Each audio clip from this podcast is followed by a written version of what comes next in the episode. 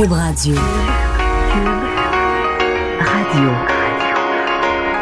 Cube, Cube Radio. Le retour de Mario Dumont. Deux heures d'info.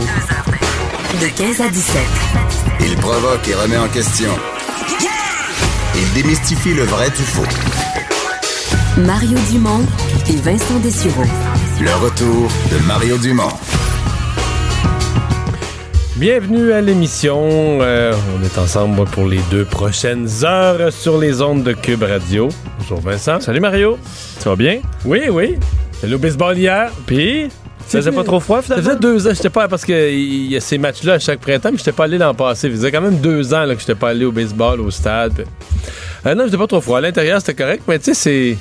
C'est unique le baseball, là. tu sais, c'est relax. J'étais avec un vieux chum, puis. Tu peux jaser, là. Oui, vraiment. OK, c'est là pour ça. Surtout quand, euh, tu sais, je veux dire, franchement, je peux pas dire que je suis tant que ça le baseball, là, tu sais, euh, ces années-ci, depuis qu'on a pu les expos.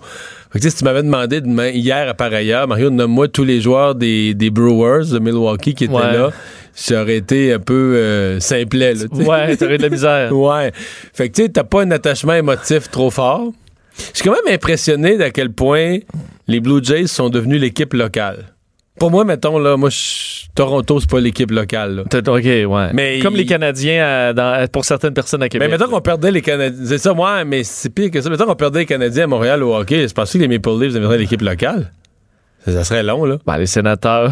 Avant, en tout cas, non, mais tout ça pour dire que, tu sais, il y a comme presque un tiers, un quart, un tiers des gens, là, qui ont une casquette, puis un chandail des Blue Jays, puis c'est Blue Jays, qui criait pour les Blue Bien sûr Jays. que si tu veux suivre les, ex- les- le baseball, à un moment donné, tu parles faut que tu t'accroches à quelqu'un. ouais. Je sais bien, je sais bien. Mais on, voyez ce- certains sur les réseaux sociaux là, qui disaient euh, quand même qu'il y avait une bonne présence de, de, de, de milléniaux. C'est drôle, hein, parce que j'ai pas eu besoin de le voir euh, dans les journaux, sur les réseaux sociaux. Moi, ça m'a frappé hier. J'en ai parlé avec les personnes avec qui j'étais. Moi, ça m'a euh, ça m'a frappé beaucoup de jeunes, de 25, 30 ans. Donc, eux, ils n'ont pas connu. Sinon, ils étaient très, très C'est jeunes. pas la nostalgie, là. Non. Mais sauf que, est-ce que ça dit vraiment quelque chose? Est-ce que ces gens-là, là, c'est un petit, c'est un happening, ça arrive une fois.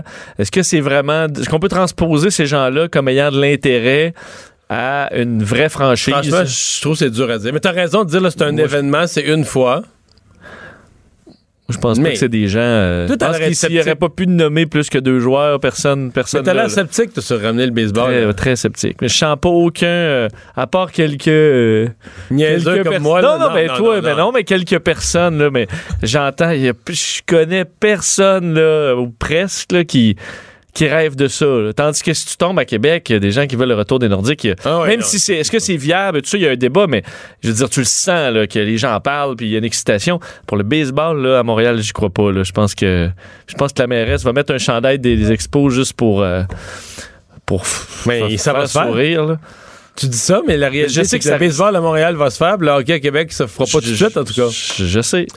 Bon, industrie du taxi, euh, la rencontre s'est terminée il y a environ une quinzaine de minutes entre le, le ministre des Transports et les gens de l'industrie. Euh, ça, ça a l'air d'avoir été plutôt bien, étonnamment. Ouais, ben on dit euh, ben, cordial. Euh, par contre, est-ce qu'on a réglé quoi que ce soit? Euh, semble que non, parce que le point de François Bonnardel, ben, en gros, tient quand même à ses, ses montants, à son projet de loi, veut pas faire de grands changements, mais dit qu'il est quand même négociable. En gros, peut, peut faire des modifications. euh, question de, par exemple, euh, la distribution des montants, hein, comment on va le faire. Alors, il y, a- il des choses qui peuvent être améliorées au dire de François Bonnardel, alors qu'il sortait il y a quelques minutes à peine de sa rencontre avec les euh, responsables de l'industrie du taxi. Ça s'était tenu à Montréal dans les bureaux du ministère des, euh, des Transports. Et euh, ben, faire entendre un extrait de, de, de- de- d'il y a quelques minutes à peine en sortant dans, le, dans le point de presse où il explique que ben, il, puis il y a des modifications qui pourront être faites. Est-ce qu'on va faire des grands changements? Par contre, ça, peut-être pas. On est prêt à discuter avec eux. C'est ce que je leur ai dit. Pour moi, maintenir ce canal de communication, c'est important. On va se rencontrer dans les prochains jours. On va travailler jusqu'au dépôt et au début des consultations particulières pour trouver encore une fois euh, une formule peut-être encore plus intéressante pour eux, d'amendement additionnel s'il le faut. Mais à la base, je pense qu'on a une loi qui est équilibrée, équilibrée, qui euh, assure la viabilité du taxi traditionnel, puis de l'autre côté, qui va encore faire une place aux nouvelles euh, technologies. Bon, d'ailleurs, il avait eu l'appui, François Bonnardel, du, du, premier ministre un petit peu plus tôt aujourd'hui. Euh, François Legault qui disait, euh, qui rappelait, là, on a un gouvernement qui donne 500 millions de dollars à, à peu près 7000 personnes. Je trouve ça très généreux. Euh, on est prêt à discuter avec les chauffeurs, chauffeurs de taxi de la façon dont le 500 millions mais, sera mais je pense réparti. que c'est ça. Là. Tu viens de tout dire. C'est il reste juste ça comme modalité à discuter. Comment on peut s'assurer de mieux répartir possible l'enveloppe? En fait, on dit l'enveloppe grossira pas. Il a quand même précisé tantôt que le 500 millions s'ajoute à ça les sommes qui sont payées sur les courses de présentement les courses d'Uber. Un 20 sous par course. Ouais, mais ça fait quand même c'est- ça fait une vingtaine de millions par année. Donc c'est plus que 500 millions. C'est 200 millions. Tu vas me dire euh, à toi à coup de 20 millions par année là, c'est c'est c'est c'est pas tant que ça là, tu sais. Mais ça s'ajoute. Donc dans le fond, c'est 500 millions et un peu plus, mais c'est comment ça va être réparti parce que pour l'instant, ceux qui ont su des sommes significatives, c'est ceux qui étaient en compétition. Le premier 250 millions, c'était la compétition d'Uber, qui était le critère. Donc Montréal, Québec, Gatineau. Les gens des autres régions, je parlais ce matin à une, propriétaire de permis de Granby, elle a eu 1000. Elle a rien eu quasiment, presque zéro, eu 1000 piastres. Donc, eux vont être plus compensés parce que eux, leur, le- ils n'ont rien eu jusqu'à maintenant. Mais ça demeure complexe. Selon que les gens ont acheté leur permis dans les années 70, dans les années 80, dans les années 90, tu as toute une série de critères qui influencent comment, quel prix les gens ont payé leur permis. Puis, en souvenant toujours que tu ne. Les gens qui ont. Les gens qui ont rêvé à un moment, quand les prix ont atteint leur sommet, là, mettons 200 000 piastres, ou les gens qui ont vu que ce montant-là, ils l'avaient, ils vont être obligés de se raviser puis de voir ça comme si, je sais pas, mais toi, t'avais des... Tu sais, les actions de bombardier, par exemple. là. Oui. Tu sais, ils ont monté, là, euh, le, le- le peu le scandale que les, les- les dirigeants en ont vendu quand ils ont monté à 5 piastres et demi là, cet été. là. ça a duré une semaine, là. Ben, ceux qui en avaient... euh, ils ont pas vendu, là, sont retombés à 2 piastres après, là. Fait que là, je veux dire, si t'as rêvé pendant cette semaine-là que t'avais, je sais pas, mais t'avais... euh, Ma retraite était, était blindée. ben oui. là. Mais là, ça revient. Bon, là, les chauffeurs de taxi, eux autres voyaient que leur, comme c'était un permis de travailler, ils voyaient pas ça comme des actions en bourse, ils voyaient ça comme, ça peut juste monter, ça peut juste gagner de la valeur. Ils voyaient pas ça comme spéculatif, ils voyaient ça comme une valeur béton. C'est là l'ajustement euh, à faire, là, dans, leur pensée. D'ailleurs, plus bon, euh, plusieurs sont encore euh, tout aussi en colère qu'ils étaient hier parce qu'on s'attendait à ce que ce soit plus calme aujourd'hui. C'est un peu le mot d'ordre. On va laisser les, les rencontres se faire avec avec le ministre, mais malgré tout, plusieurs chauffeurs de taxi se sont fait entendre ce matin, entre autres dans la région de Québec. Là, une, cinquantaine de chauffeurs qui se sont présentés dans le coin du Bonne Entente à Sainte-Foy et bon, a alourdi la circulation pendant quelques heures en se dirigeant vers l'Assemblée nationale, passant par le boulevard Laurier. Alors, on ralentit sous forte présence policière. Euh, quand même, heureusement, c'est un secteur où on peut quand même éviter. Alors, pour les, euh, les, les- beaucoup d'automobilistes ont été capables d'éviter ce secteur-là, ce qui n'est pas le cas dans certains coins d'autoroute. Hier, où ça a été plus difficile. euh, incontournables. Euh, où les gens ont attendu très longtemps. Euh, vers 11 heures euh, aussi à Québec, une centaine de voitures qui se dirigeaient vers l'aéroport Jean-Lesage. Alors, ça a causé quelques problèmes dans ce coin-là aussi. Alors, on sent plusieurs qui disaient, même si on ne devait pas manifester aujourd'hui, ils disaient carrément n'avoir plus rien à perdre. Alors, encore un ton assez, assez intense, alors qu'on comptait à peu près un 200 véhicules là, qui, se sont, qui se sont promenés en causant des problèmes de circulation ce matin.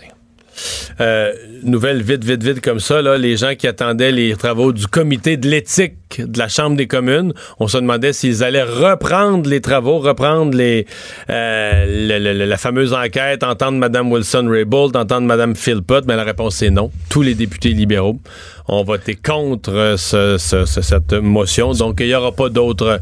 Le comité de la justice a fermé à shop la semaine passée, puis c'est pas repris par le comité Euh, de l'éthique Québec solidaire qui a fixé aujourd'hui un ultimatum au gouvernement. Oui, bon, moment un peu particulier. Québec solidaire qui aujourd'hui a fait une annonce avec euh, tous leurs députés euh, derrière euh, Manon Massé pour lancer un ultimatum au gouvernement du Québec, au gouvernement de la CAQ, comme quoi d'ici le 1er octobre 2020, si le gouvernement ne fait pas un important virage vers une lutte contre les changements climatiques, ben le- le deuxième parti d'opposition est prêt à faire ce qu'ils appellent un barrage parlementaire. Donc, aller Paralyser les travaux. Paralyser les travaux à l'Assemblée nationale. Alors, ce qu'on explique, c'est qu'il y a tellement urgence d'agir qu'on lance cet ultimatum qui est établi à 2020. Alors 2020, euh, bon, aux ordres quasiment de, Québec solidaire, euh, on doit interdire tout projet pétrolier sur le territoire euh, québécois et proposer un plan pour le climat avec des euh, objectifs qui sont importants et clairs euh, d'ici donc 2020. Et Manon Massé dit 2020, c'est pas choisi comme ça au hasard parce que c'est une année euh, importante selon les scientifiques. Je vous fais entendre euh, la chef de Québec solidaire. 2020, là, on sort pas ça de notre chapeau. Les scientifiques nous le disent, c'est l'année de la dernière chance. C'est l'année de la dernière chance contre les changements climatiques. Alors, si rendu là, la CAQ continue de jouer à l'autruche, ben, on n'aura pas d'autre choix que de tirer sur le frein d'urgence à l'Assemblée nationale. On va mettre en place un barrage parlementaire. Bon, alors, par barrage parlementaire, ça, c'est un peu plus flou. Là, on parle d'actions visant à ralentir, voire stopper l'agenda parlementaire des caquistes. On donne pas euh, de détails. S'ils veulent vraiment faire ça, Québec solidaire, ça veut dire que c'est un des outils qu'a toujours l'opposition. là. Qu'est-ce qu'il peut faire? Tu parles connais bien les travaux parlementaires. Je parle surtout. Chaque fois qu'un petit droit de parole existe, une motion est à être adoptée, n'importe quoi, tu dis, ben nous, on a 10 députés, on va parler 20 minutes chaque. Faut que tu travailles, là. Mais Parce pas que là, les 20 les- minutes, faut que tu te fasses aller le manche-patate, là. Ouais, mais même à 10, 20 minutes, ça fait 200 minutes. Là, ça- oui, mais le- surtout, t'adoptes un projet de loi, là? OK? Oui. Mais là, tout le monde parle 20 minutes sur chaque, ch- chaque article. Dans un projet de loi de 200 articles, tu parles 20 minutes sur chacun. Ah, OK, Et- ça commence non, à faire pas fini. mal, oui. C'est pas fini? Oui. À l'article 1, tu proposes un amendement. Tu dis, moi, je voudrais ajouter tel mot. Là, tu peux parler 20 minutes. En plus d'avoir parlé 20 minutes sur le, le- le- le sujet principal, tu as un autre 20 minutes sur l'amendement. Donc, un réel pouvoir de mettre le trouble. Euh, Mais, mais- mais tu vois-tu comment c'est à quel point c'est de l'ouvrage? là? Faut que tu sois là, là. Tu peux plus t'absenter, tu peux plus aller travailler dans ton bureau, tu peux plus. Faut que mais c'est l'urgence climatique. c'est 20. Ils vont être là. Excuse-moi, j'écoutais Mme Massé dans tout respect, j'ai de la misère à. C'est-à-dire, c'est d'abord cette affaire-là, les scientifiques nous ont dit 2020, c'est quoi l'année non-retour, puis ça. Non, c'est quoi cette affaire-là? là? Il y a urgence, il y avait urgence en 2018, il y a urgence en 2019, il y avait 2020, l'année de non-retour. Donc au 31 décembre 2019, là, si, si, si, si- Ben, je t'annonce que si c'est le cas, si 2020 c'est l'année de non-retour, on est, dire, aussi On est on est mieux de lâcher prise parce que le, comment que le Québec arrête, euh, tu sais, on, on se transporte, on voyage en canot, euh, euh, on est, je veux dire, c'est terminé là. Donc il n'y a plus d'espoir. C'est ce que dit Manon Massé. 2020, euh, l'Inde euh, est pas sur le point de faire un. Non, il y avait des chiffres virage qui sont sortis- vers, il y avait des chiffres qui sont sortis ce matin. Les États-Unis, les États-Unis ont une assez mauvaise performance, il faut Ben oui. le dire. Euh, la Chine, mais je veux dire, en Chine, on développe encore de nouvelles usines au charbon. là. Le Québec, si le Québec faisait une performance miraculeuse, au point de tout détruire notre économie, tout faire vert, comme mettons on faisait ce que Québec solidaire propose et un peu plus. L'économie est à terre, on est tout appauvri puis tout ça. Ça changerait, mettons, un dixième pour cent de la situation sur, la planète. Puis si la Chine ne fait pas attention, ben en une journée, il annule ça. Il annule nos- tous nos efforts. Fait que c'est pour ça que la solution est mondiale. Sais, la solution, c'est que quand il y a des grands forums internationaux, bon, M. Trudeau nous représente. En même temps, euh, je pourrais te dire à l'inverse, la Chine euh, est le champion de l'auto électrique. La Chine change complètement. Tu sais, c'est. Il y a des. C'est pas qu'il n'y a rien qui se fait. Là. Ça, c'est l'autre bout, l'autre mensonge de dire il n'y a rien qui se fait. Voyons, toute la planète parle rien que de ça, de changement climatique. Pas assez, mais pas assez. au- Mais je, je, je, je, décroche de Québec solidaire de cette affaire-là, qui est juste le climat. Et, et tu sais qu'il y a un journaliste de Radio-Canada, en tout cas, c'est avéré sur les réseaux sociaux cet après-midi, qui dit avoir, il prétend avoir déculotté complètement euh, Québec solidaire parce que il dit qu'il a la, détiendrait la preuve via les systèmes de réservation. Je sais pas comment à l'Assemblée nationale que parce que ce matin ils ont eux, eux qualifié ça d'un point de presse d'urgence. À l'extérieur, là. C'est un point de presse que, que- oui, parce que euh, ils ont fait sortir dehors lutrin, système de son. Par la, c'est l'Assemblée nationale qui payait. C'est les employés de l'Assemblée nationale qui sont, leur ont installé un système dehors. Eux justifiaient d'aller dehors sous la gravité de la situation pour créer un dramatique à la situation. Et selon l'Assemblée nationale, tous ces équipements-là, tout était réservé mercredi, mercredi passé, alors que le budget était jeudi. Donc, avant même d'avoir vu le budget, il était déjà décidé que les bras allaient leur tomber, que le budget allait être anti-climat, puis que ça allait justifier une, une esclandre. euh, Ça va être une catastrophe. Ouais, avant même de l'avoir vu. Je sais pas si c'est vrai, mais si c'est le cas, c'est assez, euh, assez comique. Euh, je sais pas si on peut aller au... Oui, je pense qu'on a les réactions de l'industrie du taxi à la rencontre avec le ministre Bonardel. On fait écouter ça en direct. Et on a expliqué que certains points qu'il a soulevés, ce n'étaient pas les bons points. On n'avait pas... C'était juste une rencontre euh, d'une heure. Et 200, 275 articles dans un projet de loi, c'est difficile à négocier. Euh, on lui a demandé de le retirer. C'est le principe, c'est l'essence même du projet de loi qui est pas bonne. Deuxième chose, euh, euh, à part ça, on a demandé, euh, on a demandé, à part le retrait, euh, de ne pas parler de, l'argent, comme je vous ai dit, c'est, cet argent-là et revient à perte de valeur de permis depuis le projet de loi Uber. Mais pour le retrait to- total, c'est zéro dollar qu'on reçoit. Aussi simplement que ça. Est-ce que la rencontre est quand même satisfaisante? Ben, satisfaisante. euh, satisfaisante, c'est quand il allait nous dire comme de quoi il faut retirer le projet de loi, puis il, est- d'accord avec nous. Sauf que ce qui est ironique, ce qui a lancé, qui est d'accord avec nous, qui est allé beaucoup plus loin que ce que le, le- le monde pouvait penser avec ce projet de loi. Euh, même peut-être il l'a dit de façon ironique, mais je suis d'accord avec lui. C'est le seul point qu'on est d'accord pour le moment. À part ça, c'est retirer le projet de loi. Euh, il a demandé à ce qu'on se rencontre. Nous autres, on laisse jamais la chaise vide, mais le- les- nos deux, notre demande principale de retirer, de retirer le projet de loi, c'est un non pour le moment. Il va se passer quoi, là? Euh, Est-ce qu'on va bloquer des routes, euh, des autoroutes, des ponts? Il y en a certains qui, qui ont ça en tête, là. Écoutez, euh, écoutez, c'est là que je répète toujours la même affaire. Euh, Nous autres, on n'est pas une armée, on n'est pas un syndicat. Euh, le gouvernement est en train de s'attaquer à 9000 familles. Nous, on ne peut pas contenir toutes les personnes. Nous, on est là pour dire, pour raisonner le gouvernement et à dire au gouvernement ce que vous demandez, ça n'a pas de bon sens ce que vous déposez. D'ailleurs, on a été sur des tables avant, on a discuté depuis quatre ans. Ce projet de loi, il vient de, non, c'est pas vrai, de nowhere. Nous croyons fortement que ça vient de Uber. C'est de Louis Uber qui ont déposé ça il y a 4-5 ans. Alors, euh, Bon, donc on comprend que euh, on demandait carrément le retrait du projet de loi dans son entièreté. Ça, il y en euh, il n'y en était pas question. Ouais. Et Je, je comprends la, la- la- la- la nuance. Les chauffeurs de taxi disent le 500 millions qui est sur la table. Les autres, c'est comme s'il n'existe pas parce qu'ils disent c'est 500 millions, ce qui était déjà promis là, euh, il y a quelques années. Ouais, là, je comprends là, que.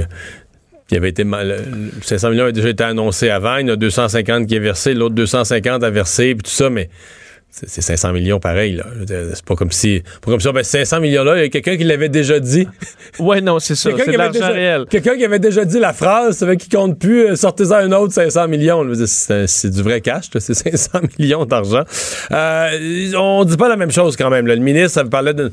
Bon, les deux disent que la rencontre a été correcte, mais disons que le ministre était plus positif. Ben, les c'est gens ça. du taxi qui, eux, ont l'air à continuer leur moyen de pression. Ben, c'est que c'est correct peut-être sur le ton, là. On a été cordial, sauf que euh, M. Bonardel dit, nous, on est prêt à, né- à- à discuter un peu sur les détails, tandis que les, les chauffeurs de taxi, eux, veulent ni plus ni moins le retrait complet du projet de loi. C'est une Donc, grosse nuance. On peut pas, on, on peut pas dire qu'ils sont très proches d'une entente. à ce point-ci.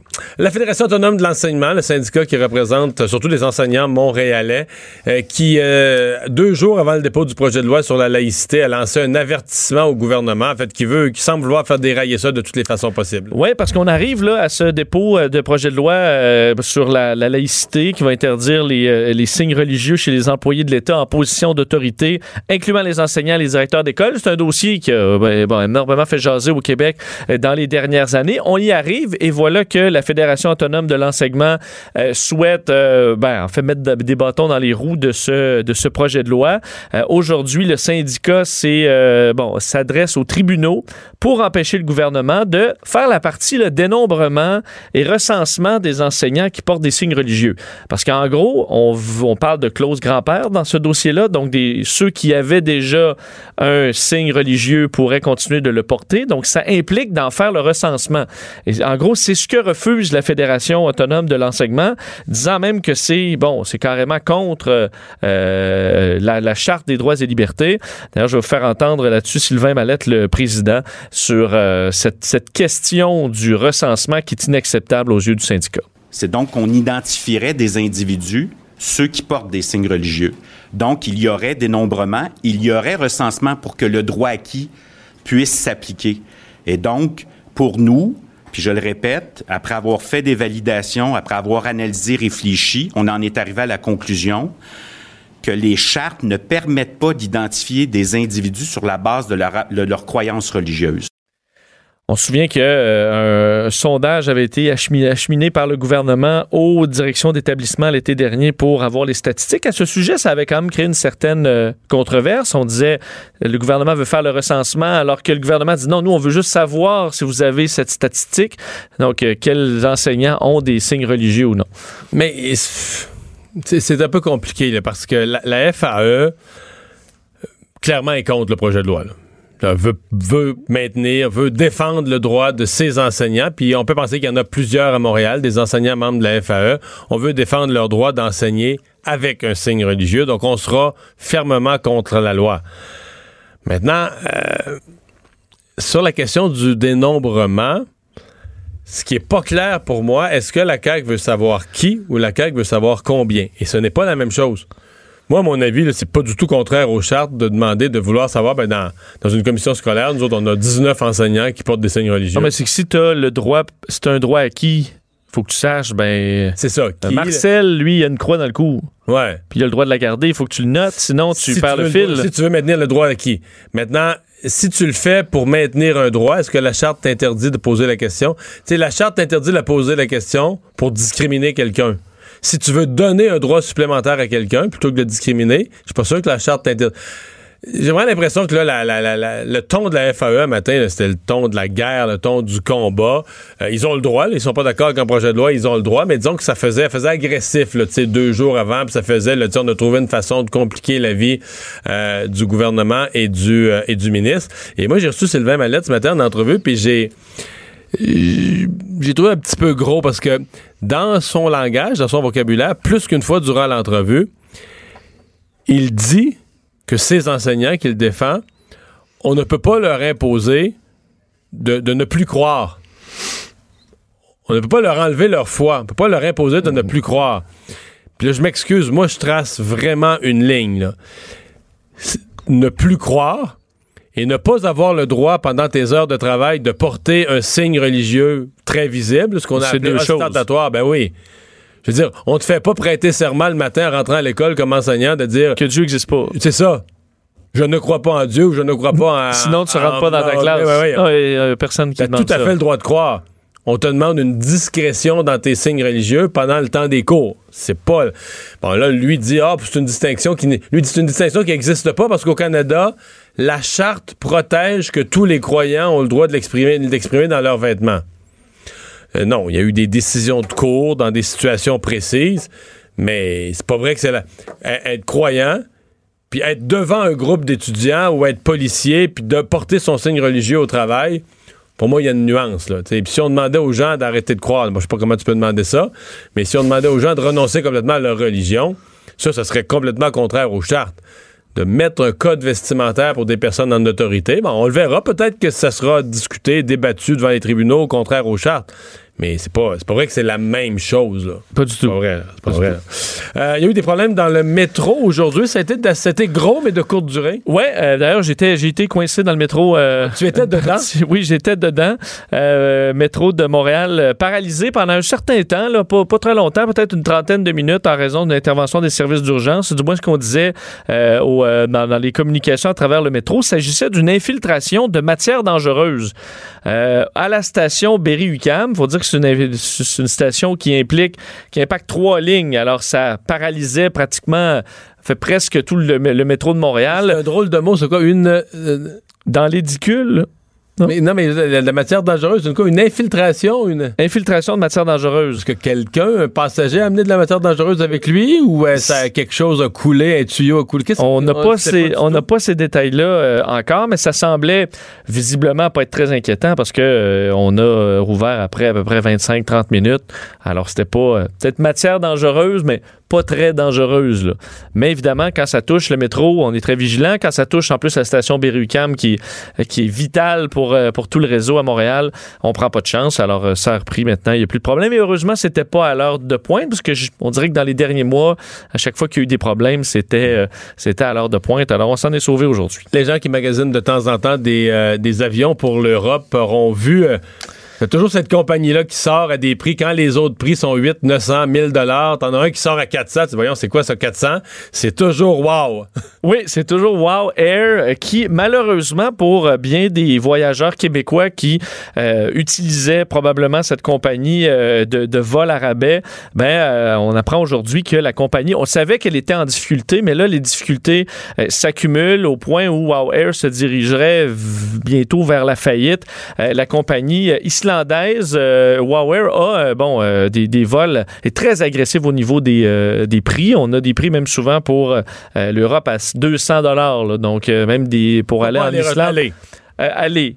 Mais moi, je suis allé. 400 quelques aller-retour, tu vois Mais moi, je suis allé en Islande avec Wow Air pour 180 dollars Ah, ouais. aller-retour. Ah oui. Euh, ouais, donc. Mais euh, parce que à l'aller, faut que, faut que les gens comprennent, tu passes toujours par Reykjavik. Là. Oui. Tu fais 4 heures, tu vas à Reykjavik. qui est à peu près à mi-chemin, là, Ouais. donc euh, si on peut dire. après ça, tu fais l'autre 4 heures pour aller à Londres, pour aller à Paris, pour aller à Francfort. Ils font certaines, plusieurs destinations d'Europe, mais tu passes toujours par Reykjavik. Tu passes toujours par l'Islande. Exact. Et cette compagnie-là avait bon, beaucoup de problèmes financiers euh, qui se sont accumulés, de sorte que Icelandair, qui est l'autre compagnie euh, d'Islande, compagnie qui est plus, plus, Plus qui est classique, plus classique, là, moins pas une compagnie à, là. à rabais, souhaitait possiblement racheter Wow et finalement il se retire de ces négociations-là. Donc ça, les négociations ont achoppé pour l'achat de Wow Air. Un autre investisseur qui est intéressé, qui fait ça, l'achat de, de compagnies en difficulté, euh, qui s'appelle Indigo Partners, qui ont entre autres Wizz Air, donc une autre compagnie low cost, se sont aussi retirés. Alors, euh, il y a personne présentement intéressé À acheter. euh, à acheter Wow Air. Alors, on se dirige Ils vers ont- un plan de restructuration, 42 millions de dollars euh, de dettes, un avion saisi à l'aéroport Pierre-Éliott Trudeau qui entraîne euh, plusieurs annulations au retard Oh, il y a de un vol. avion saisi à Ouais, un avion saisi, euh, donc ça complique, on s'entend pas mal euh, les transports. euh, et, et ça a quand même des conséquences intéressantes et majeures parce que pour le gouvernement islandais, c'est un gros problème parce que Wow Air en particulier a boosté le tourisme en Islande avec des. Euh, moi, je serais probablement pas allé en Islande si ça avait même coûté 700 pièces, mais pour 180, tu dis qu'est-ce que je fais ici? Ah, Ça a été un peu ça la réflexion. Donc ça amène énormément de touristes, des gens qui euh, vont à Paris mais vont s'arrêter deux trois jours à Reykjavik, aller faire le tour un peu de l'Islande. Alors ça amène beaucoup de tourisme et on dit si Wow Air se retire, euh, on entraîne, ça une baisse du PIB de 3 en Islande. Oh boy. La chute de la couronne islandaise, une hausse de l'inflation. Alors, le gouvernement islandais qui suit ce dossier-là de près, là, on est vraiment inquiet de la perte de ce, euh, de, de ce fleuron. Mais euh, moi, j'avais, j'ai déjà regardé parce que, bon, tu sais, c'est sûr, quand ça sort, dis, voyons, tu sais, les, les vols, mettons, je sais pas, Paris. Bon, mettons, tu as une compagnie Air France, puis Air Canada, 890, 932, tu sais, des mots. Tout à coup, à travers ça, tu as un 400 quelques. Oui. Tu dis, voyons, il y, il y a une erreur, là. Puis là, tu te rends compte, c'est wow, mais la dernière fois que j'ai regardé, euh, enregistrer un bagage, c'était 170 Aller-retour. là. À l'aller, non, non. À l'aller et au fois. retour, OK. Deux fois. Donc, tu rajoutes un 300. T'en rajoutes un 340, là. Fait que là, tu comprends que t'es encore en bas des autres, mais c'est moins. C'est un peu moins spectaculaire, là. C'est sûr. Mettons 700 quelques versus 900, c'est moins spectaculaire que 400 versus 900. Mais Bon. c'était vraiment l'utilisateur bagages, ouais, même le bagage à main, tu le payes. Oui, ben en fait, t'as un mini bagage. Moi, j'avais acheté. T'as un, t'as un petit sac. sacoche, Mais qui est vraiment. euh, moi, j'ai acheté le. Même sur Internet, là, tu peux acheter le, le modèle quasiment Wow Air, là, qui a les, les- les limites euh, vraiment claires. C'est un petit sac là, qui contient quand même, quand t'as vraiment. là, tu, tu utilises euh, 100 de la dimension, tu peux quand même mettre quelques trucs. Puis l'autre. Tu peux pas te traîner un imperméable là-dedans, là. Euh, oui, oui, oui. Ah ouais? Oui, oui, c'est quand même. C'est gros comme peut-être une petite mallette, là, ou un mini. ben, mon sac à dos. Comme que tu vois ici, ça, c'est, c'est, c'est, c'est Wow Air Approve, là. OK, ça passe. Ça, ça passe. Donc, euh, Mais c'est un minimum. Là-dedans, t'as un minimum de bagages, là, quand même. là. ouais, exact. petit. Tu peux mettre quelques chandails, des trucs comme ça, mais ton bagage à main, normalement, et tu vas, tu vas, te le- tu vas le devoir le payer. Tout ce qui est en vol, tu le payes. L'eau, tu le payes. Tu la payes, mais euh, la compagnie, et, je veux dire, voyager avec eux, c'est très bien. là. Les avions sont, c'est, c'est récent, le service est impeccable. Donc, tu te sens pas dans une compagnie à rabais comme Spirit ou euh, euh, tu sais, des compagnies euh, ou EasyJet ou des compagnies euh, low cost. Normal, tu as vraiment l'impression d'être dans une belle ligne aérienne. là. Donc, c'était pas juste déplaisant de voler c'est avec juste eux. qu'il n'y a rien, rien, rien d'inclus dans le billet de base. Exactement. Donc, euh, ça permet d'être très agressif comme ça. Et juste Mais là, dire, sont en faillite. une des inquiétudes qui s'en vient, c'est que pour ceux qui ont des billets euh, dans les prochains mois, ou parce que c'est encore les billets sont encore en en vente, euh, ben, on a le risque de se retrouver avec une compagnie en faillite euh, du jour au lendemain. Et là, qu'est-ce qui arrive avec vos billets? C'est plus difficile. Il y a quand même des recours. Entre autres, si vous achetez toujours avec votre carte de crédit, euh, il peut y avoir une rétrofacturation. Alors, informez-vous si vous voulez acheter avec cette compagnie-là. Parce que oui, il y a des, bons, des, des bons deals à faire, mais là, on est sous une menace de, de faillite. Le retour de Mario Dumont. Joignez-vous à la discussion. Appelez ou textez 187 Cube Radio. 1877 827 2346. On est euh, de retour euh, d'essai qu'on a appris au cours des dernières euh, heures de Michel Willy Lamotte, le fils de l'autre, le fils du célèbre chanteur country Willy Lamotte, mais qui était lui Michel, euh, bon avec Offenbach, avec Corbeau, un gros morceau là, de la scène musicale québécoise. Euh, des gros morceaux pour en parler avec nous, Stéphane Plante, producteur de contenu pour Disque Dur. Salut Stéphane. Salut Mario. Et Pierre Huet, ancien parolier pour différents groupes, dont Offenbach. Bonjour. Bonjour, bonjour.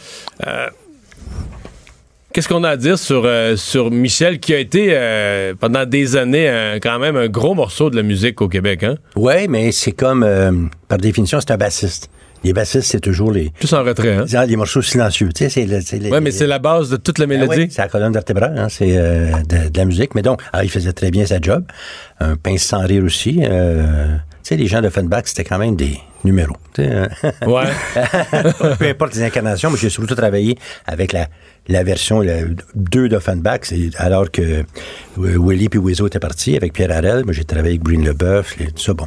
Mais euh, c'était pas mal, j'avais l'occasion de le croiser dans des hommages à à Offenbach et blablabla. Donc, euh, c'est ça. Un, rocker. ouais. Un vrai? un vrai rocker. Mais c'est vrai. c'est- Oui, c'est vrai qu'il a amené la dimension. euh, au, dé- au départ, il a fait partie des Gants Blancs, même avant Offenbach. Il est arrivé en 67. Et c'était un groupe de variété dans ce temps-là. C'était très yéyé. Et euh, Michel euh, Willy Lamotte a dit vous allez pas rester habillés de même parce qu'ils portaient des gants blancs, c'était leur nom, c'était Ah leur costume. Puis lui il a dit ben les gants, c'est pour l'hiver ou pour jouer au golf. Fait que donc si vous allez enlever ça, puis le groupe avait des petits mouvements de scène, un peu comme dans la suite des Baronnets tout ça. Et lui il a dit non, si je me joins aux gants blancs, on devient un groupe rock et c'est vrai que ça a donné le ton et c'est devenu Offenbach pas longtemps après là, quand même, ça a changé de nom en 69. Donc, Pour ça- devenir Offenbach. Oui, il y ça avait- a changé de son aussi, j'ai ça a l'impression. changé de son. Oh oui, parce que lui, il écoutait, euh, il écoutait Cream, il écoutait même Deep Purple commençait à ce moment-là. Fait que c'est, lui, je sais pas que c'est juste lui, mais qui a quand même insufflé quand même du rock qui a influencé Jerry à devenir vraiment ce que ce qu'Offenbach est devenu et plus un groupe. Il est sorti Offenbach Donc, des années musicalement, 60. il a été important Moi, je- oui. pour le son qu'on qu'on connaît d'Offenbach. Oui, je dirais, là, surtout au départ, là, il, a, il a amené une dose d'énergie quand même. C'est pas lui qui composait, mais il a été quand même important pour le son d'Offenbach. C'est quoi, là, parce que son père était un monument. Donc, lui, je suppose qu'il a grandi dans la, la musique et le showbiz. Là. Ben, D'ailleurs, une des chansons les plus célèbres de son père, c'est Cher Petit Michel, qui était à son sujet, à sa naissance. Puis effectivement, mais tu sais, de la même manière qu'on dit toujours que la, la plus jeune génération se révolte contre l'ancienne, ben, j'imagine que, de- que son père était un monsieur country, ben, ça, il devait être comme sur ses ergots et aller tout à fait ailleurs. Même si par la suite, je pense qu'il a même fait un disque hommage à son père euh, dans ses années solo, je peux dire. euh, Mais c'est sûr que tu te définis par le contraire de ce que tes parents faisaient, tu sais. Alors, il l'a fait comme faut. Encore que, faut pas penser, tu sais, je pense que les- les- nos chanteurs country avaient une vie aussi rock'n'roll à certains Oui. ben, ouais, ouais, je suis content. parce qu'effectivement, c'était pas tout. La, la- la vie de Willy Lamotte, le premier, c'était. C'est, ouais, c'était coloré aussi. Euh, Michel Willy Lamotte, qui a aussi été dans un autre groupe important après, là. Oui, Corbeau, quand même, pour pas euh, nommer. Euh, il a accepté, c'était l'invitation de Pierre Harel. En fait, Pierre Harel, il fondait ce groupe-là. Et Pierre Harel devait avoir des bons arguments parce qu'il a amené non seulement euh, Michel Lamotte, mais aussi euh, qui est allé, le, le batteur, le batteur d'Offenbach. Donc, c'est une grosse partie d'Offenbach qui est allé f- fonder Corbeau. Je sais que Jerry n'a pas vraiment apprécié, euh, j'imagine à l'époque. De fait, comme je te dis, pour la petite histoire, moi, c'était un peu dans, là, je suis arrivé dans le portrait parce que il y, euh, il y avait Jerry qui et, Johnny Gravel, le, guitariste du groupe qui restait. Et là, on, on- on- personne n'aurait parié beaucoup sur euh, Offenbach, mais là, Jerry est allé chercher John McGill et Breen Leboeuf en Ontario, a fait appel à des nouveaux mondes pour euh, écrire pour le groupe. C'est là que j'ai eu ma chance de travailler euh, avec euh, le groupe. Puis, s'ils ont une deuxième vie, bien que ce qui était le fun, c'est que les deux cohabitaient. Mettons, pas toujours absolument dans la- l'harmonie et, euh, et le bonheur, mais les deux groupes existaient. Ça donnait au Québec deux groupes rock vraiment fondamentaux. Ouais. Parce que Corbeau, quand même, mais là, si, si on parle du changement de son entre les gants blancs et Offenbach, à Corbeau, pour, pour Michel Lamotte, là, on change de son un autre coche, là. Oui, c'était ben, c'était actualiser un petit peu son, son parcours peut-être avec parce que c'était moins blues, Corbeau était plus rock, même des fois assez pop quand même certaines chansons. Puis ça c'était élevé par moments Ouais, aussi, ouais, là, ça il touchait. plus, là. C'était du hard rock. Bref, Ouais. c'était du hard rock, mais euh, Michel Lamotte a toujours aimé ça, j'ai l'impression. Il a toujours aimé ce petit côté abrasif dans le son. Et Corbeau, ça répondait à, son besoin. Puis lui a suivi, même quand Pierre Harel a quitté Corbeau. Pierre Harel chante sur le premier album de Corbeau, mais il a quitté euh, un mois avant que l'album sorte. Mais euh, Michel Lamotte a été là jusqu'à la fin. Puis je pensais, on parlait d'Offenbach. Le, le plus triste là-dedans pour euh, Jerry, c'est que Jean Miller a été un petit bout de temps quand Offenbach a perdu la majorité de ses musiciens. Jean Miller est allé, il a joué un petit peu et finalement il a quitté pour rejoindre Corbeau. Donc c'était un, un dur coup euh, quand même de, de- suivre tout ce monde, ben, pour Jerry de suivre tout ce monde-là qui, qui allait joindre Corbeau. faut dire que la dynamique entre Pierre Harel et Jerry était particulière. Ouais. Et Jerry, c'est ce qu'on appelle un, un petit coq bandé. autrement. Jerry n'était pas très grand, tu sais. Intense. Intense, c'est les pires. C'est quand ça a pris un verre ou 30, là, ça, ça devient un petit peu plus intense. Alors, la dynamique entre Pierre et Jerry était un petit peu euh, intense. Ouais.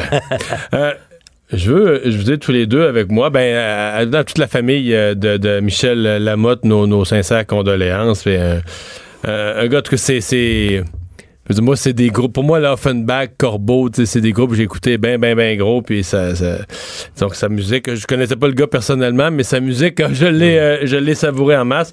Euh, je vais parler d'un autre sujet de musique parce que le film de Motley Crue. Oui. The Dirt. The euh, Dirt. fait jaser. euh, Il y en a qui ont aimé ça, il y en a qui n'ont pas aimé ça. Pierre, euh, pas. euh, C'est pas que j'ai pas aimé ça, j'ai haï ça. soyons précis, là. Voilà, voilà. Non, non, c'est c'est parce que j'ai. D'abord, j'aime pas beaucoup la musique du groupe, mais même à ça, même à ça, si on aime le genre, c'est que. euh, Méfiez-nous d'un film où les membres du groupe, c'est les producteurs du film. C'est inévitablement, tu sais, je veux dire, si tu racontes ton histoire à ta propre manière, tu vas l'édulcorer, tu vas savonner, tu vas nettoyer et tout. Alors, Mais là, ils l'ont pas nettoyé. On dit Ouais, que ça monte, ça. ça monte Ben, une vie dé- dévergondée. Ouais, mais ça les que- filles, la boisson, la drogue. Ouais, mais ça allait, pas- à mes yeux, je trahis mon âge, mais ça allait du groupe de Monkeys sur l'acide. Tu comprends-tu? Je veux dire, c'est. C'est bon, les c'est- monkeys c'est- sur l'acide. J'aime ça, moi, les je veux dire, c'est que euh, c'est oui, parce que tu sais l'image qu'on dit, c'est une collision de char. là. Tu sais, C'est c'est comme une collision d'auto. C'est fascinant à regarder. hein. Suis pas ennuyé à le regarder. Ça, je l'ai regardé jusqu'au bout d'une seule traite. Pas de problème avec ça.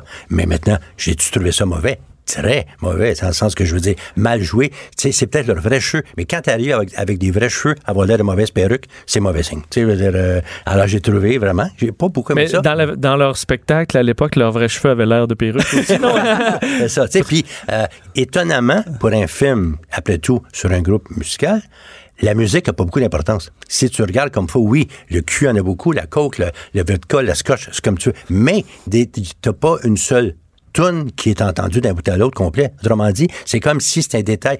C'est comme si dans leur vie, leur valeur totale, c'était l'argent, la dope et le sexe. Et tient accidentellement la musique. Tu sais, en le sens que je veux dire. Ah ouais, si- ça laisse ça comme saveur, Ah oui, comme c'est- message? Si j'étais un amateur de Motley Crue, je me plaindrais en disant où est la musique? On Ce qui n'est pas le cas, par exemple, dans moi, j'ai pas, j'ai pas vu The Dirt. J'ai vu Bohemian Rhapsody. mais là, où là, la musique est, est très importante fait, dans leur vie, dans leur Mais toi, Mais Vincent, je, te disais, ça, je te disais Bohemian Rhapsody, après avoir vu The Dirt, on dirait que ça a été fait par Disney. Là, Oui, exactement. C'est vraiment Ah léger. oui, oui. C'est assez, euh, c'est assez, euh, assez cru quand même. Parce que toi, Stéphane, t'aimais ça? Oui, moi j'ai passé un bon moment. Euh, je m'attendais pas à un chef-d'œuvre quand même, mais contrairement à Bohemian Rhapsody, c'est là il y avait Brian May, Roger Taylor qui produisaient le film. Et eux se sont donné vraiment le beau rôle là-dedans. Tous les excès étaient de Freddie Mercury, mais dans Motley Crue, les quatre sont tout le temps sur la coke. Sur la- le, le plus tranquille, c'est Mick Mars parce qu'il s'est fait changer une hanche à un moment donné.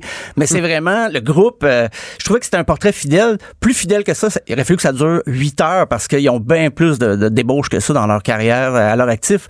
Donc, moi, j'ai passé un bon moment. C'est vrai que la musique est pas tellement présente et j'ai commencé à, à réécouter du Motley Crue après. c'est quoi leur ah, but de faire ça? C'est une question niaiseuse, mais c'est comme de, de montrer quelque chose qu'on sait déjà, là, sex, drug and rock and roll. Non, mais tu sais, C'est de con- confirmer tes pires appréhensions. Tu sais, autrement dit, C'est le ça. principe, envoie pas ta fille voir, voir ce groupe-là. tu sais. Mais, et je lisais une remarque sur Facebook, je trouvais intéressante, intelligente, disait que à- après euh, Bohemian Rhapsody, ce film-là, les prochains films de super-héros, ça va être les films sur les biographies de groupe. Tu sais, autrement dit, là, euh, c'est une question qui c'est qui est vivant, qui c'est qui est mort. Parce que je veux dire, euh, check bien, le jour, ils vont faire les Rolling Stones, la docu, parce qu'on on appelle ça un docu-fiction. C'est pas un documentaire, c'est pas une fiction, bon, tu sais. Alors, c'est comme si c'est une nouvelle mode, une nouvelle vague. Et ils refont la suite de Bohemian Rhapsody. Il faut quand même le faire, tu sais. Euh, Ouais. Alors, c'est une nouvelle vague qui va commencer. C'est-à-dire, on va montrer les, les- le, le- le dessous de la table, c'est le cas de le dire dans ce film-là. Euh, C'est très- bon choix de mots. Et donc, on va faire des espèces de films que j'appelle romantiques, dans le sens le plus clair du terme. En parlant du film de Dirt, Pierre, t'as glissé ça dans le milieu d'une phrase. C'est un groupe dont la musique était pas très bonne. Je sais pas des mots. Exacts. ouais, ouais. C'est- en Euh, fait- Parce que maintenant, est-ce qu'il y a un débat là-dessus? Est-ce que Motley Crue, pour cette époque, ce que certains appellent le Hair Nation, Ouais, là, les groupes de l'époque, est-ce que c'est un des meilleurs ou est-ce que c'est un des musicalement plus ordinaires, mais qui. Il y a des gens qui disent ça. là, musicalement, c'était pas terrible, mais les gars, Tommy Lee, les gars savaient vraiment se mettre en scène, puis justement avec les filles tout le temps, puis tout ça, ils étaient toujours dans les magazines, puis ils savaient. se- Ils savaient. Ben, Vas-y. c'est que là-bas, ce que tu appelles air metal, nous autres on appelle ça le poodle rock. Tu sais que- Belle époque. ouais. Alors, mais c'est qu'effectivement, le sens de l'image. Tu sais, ils sont nés avec les vidéoclips. Il faut pas oublier ça. Tu sais, je veux dire, c'est que à un moment donné, c'est devenu ça, la, ce qu'on appelle en anglais le production value, ce que tu vois à l'écran, ce que tu voyais dans un clip de Motley Crue, c'est des tas de filles, des tas d'explosions et tout. Et c'est vrai de Kiss et autres. Quant à savoir qui est meilleur entre euh, euh, Cinderella, euh, Motley Crue ou Paul Led Zeppelin qui est dans une classe à part, mais je veux dire Poison, mettons. Poison, mettons. Pas à moi d'en juger parce que ça, ça s'adressait pas à moi, parfait. Je l'ai pas, j'ai passé à côté.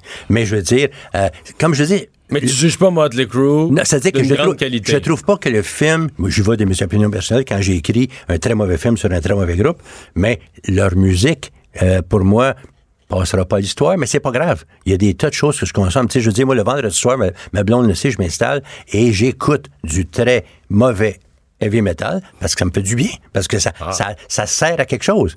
Je ne demande pas ça de passer à l'histoire. Ça, ça fait un job. La, la musique fait un job. Ça fait-tu plus que le job, Stéphane? Ben, Motley Crue, c'est vrai que c'était pas très constant d'un album à l'autre, mais ça, justement, le film, j'ai aimé ça. euh, il parle de l'album Theater of Pain et le Nicky Six dit que l'album est pas bon. Il dit qu'il y a deux chansons qui sont bonnes et c'est tout sur l'album. Ça, je dis, ils ont été très transparents. Ils ont montré comment c'était, la dynamique, comment c'était. Quand ils ont essayé d'être sobres, désastre. Le groupe allait nulle part, avait plus de fun. Et pour ça, je, ça. je reconnais quand même. C'est vrai qu'il n'y a pas des grandes qualités cinématographiques, mais l'authenticité sur la récit- musique, mettons qu'on prend le, le- Tu dis que c'est inégal les albums, les 10 Ouais. meilleurs de Motley Crue. C'est le top 10 de Motley Crue. Est-ce que c'est pour toi, ça passe à l'histoire? Est-ce que c'est de la bonne musique? Ou le Top- top 5? Ou... top 5 albums, ça passe même pas. Non, top 5, chanson. Chanson, Y a-tu des chefs-d'œuvre, là? euh, moi je trouve pas. Moi je, je ben, il y a LimeWire, qui est une très bonne chanson, Too Fast for Love, mais c'était dans leur début quand il y avait encore des choses à prouver. Par la suite, on est tombé vraiment dans la guimauve. Là. C'est euh, moi-même, je trouvais aussi que le film faisait pas jouer beaucoup de chansons, donc je l'ai réécouté après et je me suis dit, ouais, je pense que c'était mieux comme ça qu'il n'y ait pas trop de musique dans le film. Bon. Eh ben, on va en entendre. un-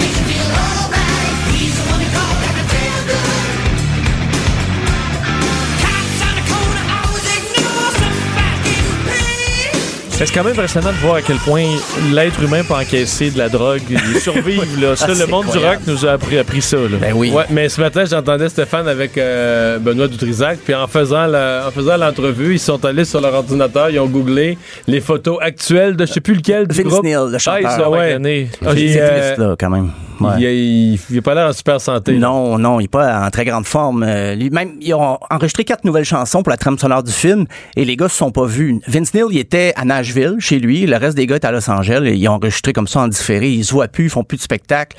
Depuis 2015, ils font plus de shows. Euh, je pense que Vince Neil est plus capable. Il pogne un peu moins aussi, peut-être. euh. Ouais, peut-être. Ouais, les filles, là. Ouais, mon avis. euh, C'est, c'est... ça baisse. Les filles à marchette maintenant. Ouais, c'est ça, ça pogne euh, un peu moins. Hey, gros merci à vous deux d'avoir euh, été là. On a parlé de Michel Willy-Lamotte. On va se laisser sur du Offenbach. Merci beaucoup.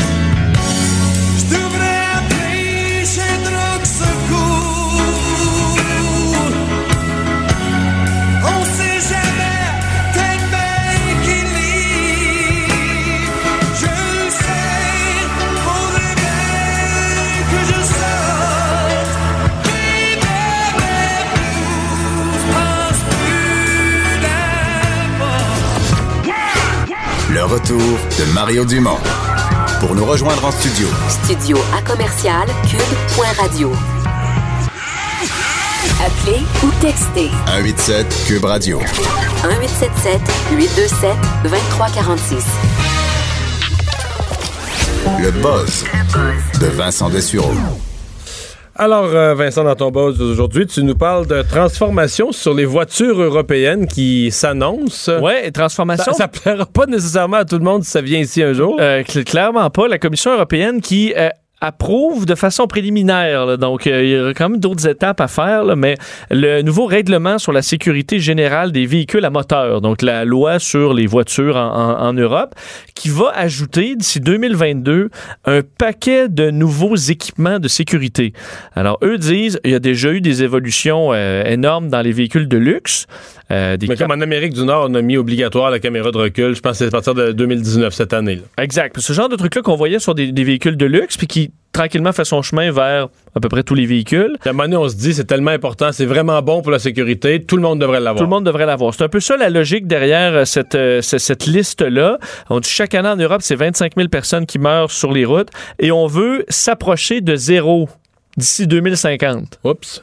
Bon, alors en utilisant toute la technologie possible, euh, et là-dedans, il y a des. En fait, le point qui fait le plus jaser, c'est ce sont les limiteurs de vitesse. Alors, on devrait ajouter euh, des limiteurs de vitesse sur toutes les voitures qui suivent les euh, limites de vitesse à la fois par GPS et par identification des panneaux euh, de limite de vitesse par des pas, caméras. c'est pas toi qui te dis, c'est pas un- parce que j'ai déjà vu ça sur, des, sur certains modèles là, où tu te dis, regarde, moi je, euh, je peux pas mettre le cruise, il y a trop de, tu sais, le régulateur de vitesse, il y a trop de circulation. Fait que je vais mettre ma limite. Gaz au fond, c'est 120, mettons. C'est ça. Mais là, c'est pas de ça dont on parle. On parle que l'auto va pas plus vite, même si tu voudrais. Là. Et euh, je veux dire, là, tu 120 sur l'autoroute, mais mettons une zone de 50, ça va être 50. là. Donc la voiture va s'adapter aux limites de vitesse de en, en- en reconnaissant les panneaux avec des caméras et aussi par localisation GPS parce qu'ils savent que sur cette route-là, c'est telle limite. Euh, on pourrait euh, passer par-dessus ce système-là en appuyant soit très fort sur l'accélérateur. Donc, à un moment donné, là, tu réussis à le, à le débloquer là, pour euh, une situation d'urgence, par exemple, ou peut-être un bouton là, qui permettrait momentanément de débrancher, mais ça se remet toujours à on. là. Donc, tu es toujours en, train de, toujours en train de te ralentir si jamais tu veux aller plus vite que la limite. Euh, alors, ça, évidemment, c'est peut-être pas bien reçu par Est-ce tout qu'il y a des opposants? Euh, Il y en a et il y a plusieurs autres trucs quand même qui s'ajoutent. système de détection et d'avertissement en cas de somnolence du conducteur. Ça, d'ici 2022, avec ça s- Ouais, standard. ça, j'avais ça il y a quelques Je l'ai plus sur mon véhicule actuel. J'avais ça il y a quelques années sur Subaru. ah ouais? Je sais même Ouais. pas. Ça, Ouais, si, ouais, tu, je sais si tu tombais dans les pommes... euh, Ben, C'est-à-dire que c'était pas là. Je sais qu'il y a des nouveaux qui s'en viennent avec une caméra dans les yeux puis tout ça, mais à l'époque, c'était vraiment euh, ce qu'on appellerait, euh, j'ai le mot anglais, un pattern, mais je sais pas comment dire ça, tu pas une mauvaise habitude, mais tu mettons là, que par trois, quatre fois de suite, là, tu vas virer à droite, tu reviens, tu vas- tu tu le vois un tu peu. le vois, ouais, c'est peut-être ça, tu le vois un petit peu, mais comme une séquence, là, tu sais, où tu fais toujours comme la même affaire que l'auto en conclut que c'est la somme, pas une distraction, une somnolence, que t'es plus, tu sais, comme vif sur ton véhicule, ça allumait. Ça, ça me sonnait, là, ça, ça m'est arrivé une couple de fois, là, on pense que... Puis une fois, c'était vrai, que j'étais en train, là, tu sais, de, tu sais, je- comme je relâchais au C'était, volant, euh, puis une autre fois, c'est... Je sais pas, peut-être que je conduisais mal. Déclenché, Je conduisais mal, je regardais, j'étais distrait. Mais l'auto me disait, réveillez-vous, puis arrêtez cinq minutes, puis elle me parlait, là. Parce que tu vois, système de détection, bon, pour somnolence, pour distraction aussi, euh, système d'adaptation intelligente de vitesse, ça c'est le limitateur, euh, caméra de recul, euh, capteur de piétons, euh, également des euh, enregistreurs de données d'accident, donc carrément une boîte noire qui permettra après ça, de, après l'accident, ouais. toujours de savoir exactement qu'est-ce que le conducteur a fait. Euh, assistance au maintien de la trajectoire, donc pour essayer de, euh, ce qu'on voit là, maintenir la trajectoire sur l'autoroute, et, euh, système de freinage d'urgence avancé, bon, je sais pas exactement ce que Ben ça, ça signifie. c'est des, détecteurs de dans les par dans les pare-chocs qui fait que quand tu arrives sur un obstacle, ton auto, Ça si freine. tu regardes pas, ça freine. Bon, tu vois, alors, euh, système de surveillance de pression des pneus. Alors, t'en as une quinzaine comme ça de points. Le but étant d'ici quelques années de rendre ça obligatoire pour 2022, tous les véhicules. standard sur tous les véhicules. Neuf. Alors, c'est quand même... euh, Tout ça va finir par mettre une, pri- une- une pression à la hausse sur le prix. Là. Oui, ben c'est sûr que là, tu rajoutes tout ça aujourd'hui, puis les véhicules les moins chers vont monter quand même. Là, Quelques Parce mille. t'as énormément de technologie à ajouter, mais l'objectif, pour avoir zéro mort, il va falloir que, que tu en mettes des Ça, gadgets. le, là. le zéro accident, c'est toujours un, un bel, un bel optimisme. Ben, on dit le plus proche de zéro que possible. Bon. Test important pour le système américain antimissile. Ouais, euh, on en avait beaucoup euh, parlé à une certaine époque du bouclier antimissile. là.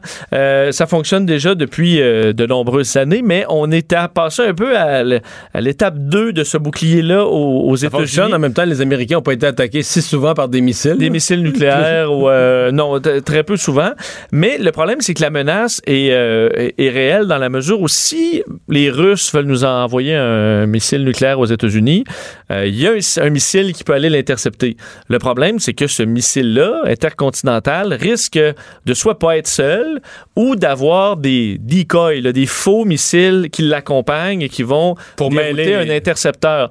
Alors, on va utiliser maintenant le principe de salve. Donc, au lieu d'envoyer un missile antimissile, on va en envoyer plusieurs dans le but de maximiser nos chances de pouvoir abattre Le bon. euh, le- le- le- et d'éviter un cataclysme nucléaire. Et le premier test de ce genre a été eu lieu hier par le Pentagone où on n'envoyait pas un missile, mais deux missiles pour intercepter un missile intercontinental au-dessus du Pacifique qui a fait 4000 milles, donc euh, à peu près 6000 C'est un vrai test, là. Un vrai test. On a un vrai missile qui a fait 4000 km. Évidemment qui ne contenait pas de tête nucléaire, Non, mais c'est- quand même un missile intercontinental.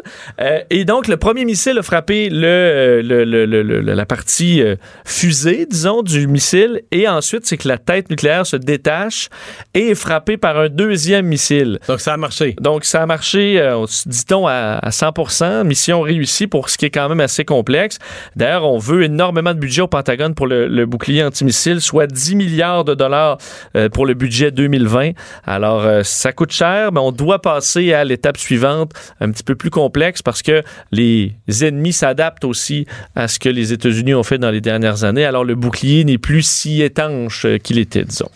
De l'alcool synthétique? Ouais, euh, alors qu'on parlait d'alcool, de drogue, euh, si. Motley Crue avait eu de l'alcool synthétique, ils auraient peut-être mieux filé en général le lendemain avant leur spectacle, parce que euh, on, le professeur David Knott, qui est connu lui pour avoir développé plusieurs trucs dans le domaine de l'alcool. En fait, lui, en 1983, il avait inventé un, un antidote à l'alcool. Donc, tu prenais ça, puis tu te sens, ça effaçait les, euh, les, euh, les effets de l'alcool. Pourquoi on n'a pas ça aujourd'hui? C'est parce que ça causait des, euh, des crises d'épilepsie dans plusieurs cas. Mais il avait quand même trouvé ça et ça l'a amené à s'intéresser à ce qui fait que l'alcool nous rend euphorique. Euh, la partie disons, plaisante de l'alcool et comment stimuler ça sans avoir la partie euh, mal de cœur, euh, mal de tête, euh, déshydratation et tout ça? Et il serait sur le point de sortir, cet homme-là, d'ici les prochaines années, ce qu'on appelle le Alcarel, qui est de l'alcool synthétique qui aurait les... C'est-à-dire un alcool qui n'est pas fait à base de, de, de raisin ou de, de- Exact, de- qui est de un, fruits. en fait, ou qui est un dérivé du benzodiazépine qui est utilisé pour traiter les problèmes d'anxiété. Ben oui, c'est ça que j'allais dire, c'est un anti-anxiolytique. Exact. Donc, on utiliserait ça, mais ça n'a pas les effets de sevrage. C'est vraiment un élément de ça qui rend euphorique, mais qui rend pas malade et qu'on peut doser. Alors, on est capable d'en prendre, mettons, un peu pour un, soupe, un dîner entre amis, puis euh, aussi euh, Ah partir sa là, brosse. Ça n'a pas de bon goût, là. Non. Le vin, non. mettons, on le prend, là, parce que c'est bon du vin. Pas, Oui, eff- effectivement. Mais pas juste pour l'effet. Admettons, euh, j'allais dire du Jack Daniels, là, où, euh, tu sais, il n'y a pas vraiment de monde qui prenne ça parce que ça goûte le ciel. tu sais, certains, de l'alcool, de la vodka cheap, là. Tu sais, oh, tu prends pas ça non plus pour euh, le goût, là. Il y en a qui veulent juste partir pas- sa ouais. brosse. Je comprends. Ben, euh, c'est un peu ce que ça viendrait remplacer. Donc, on dit, eux veulent faire passer ça comme un additif alimentaire aux États-Unis pour passer un peu les tests cliniques. Ce serait juste dans les la réglementations de, de, de la nourriture. Et on dit d'ici trois ans, ils auraient un produit fini. D'ici cinq ans, possiblement, sur les étagères, on aurait du Alcarel qui pourrait euh, ben, servir, euh, fait, avoir une bonne Est-ce qu'on ça? Puis le lendemain matin, tout va bien. Je te poser une question. Est-ce qu'au Québec, on vend ça à la SAQ ou à la SQDC? Oh! Wow! Ben, on va sûrement l'interdire. Ah, on va commencer par l'interdire. Oui, bon, c'est ça, bien répondu. une nouvelle affaire. Euh, des jumeaux vraiment pas identiques? Ouais, une histoire particulière en Chine parce que, euh, une, euh, imagine-toi, là, t'es le père de deux jumeaux. OK? Là, t'es très heureux.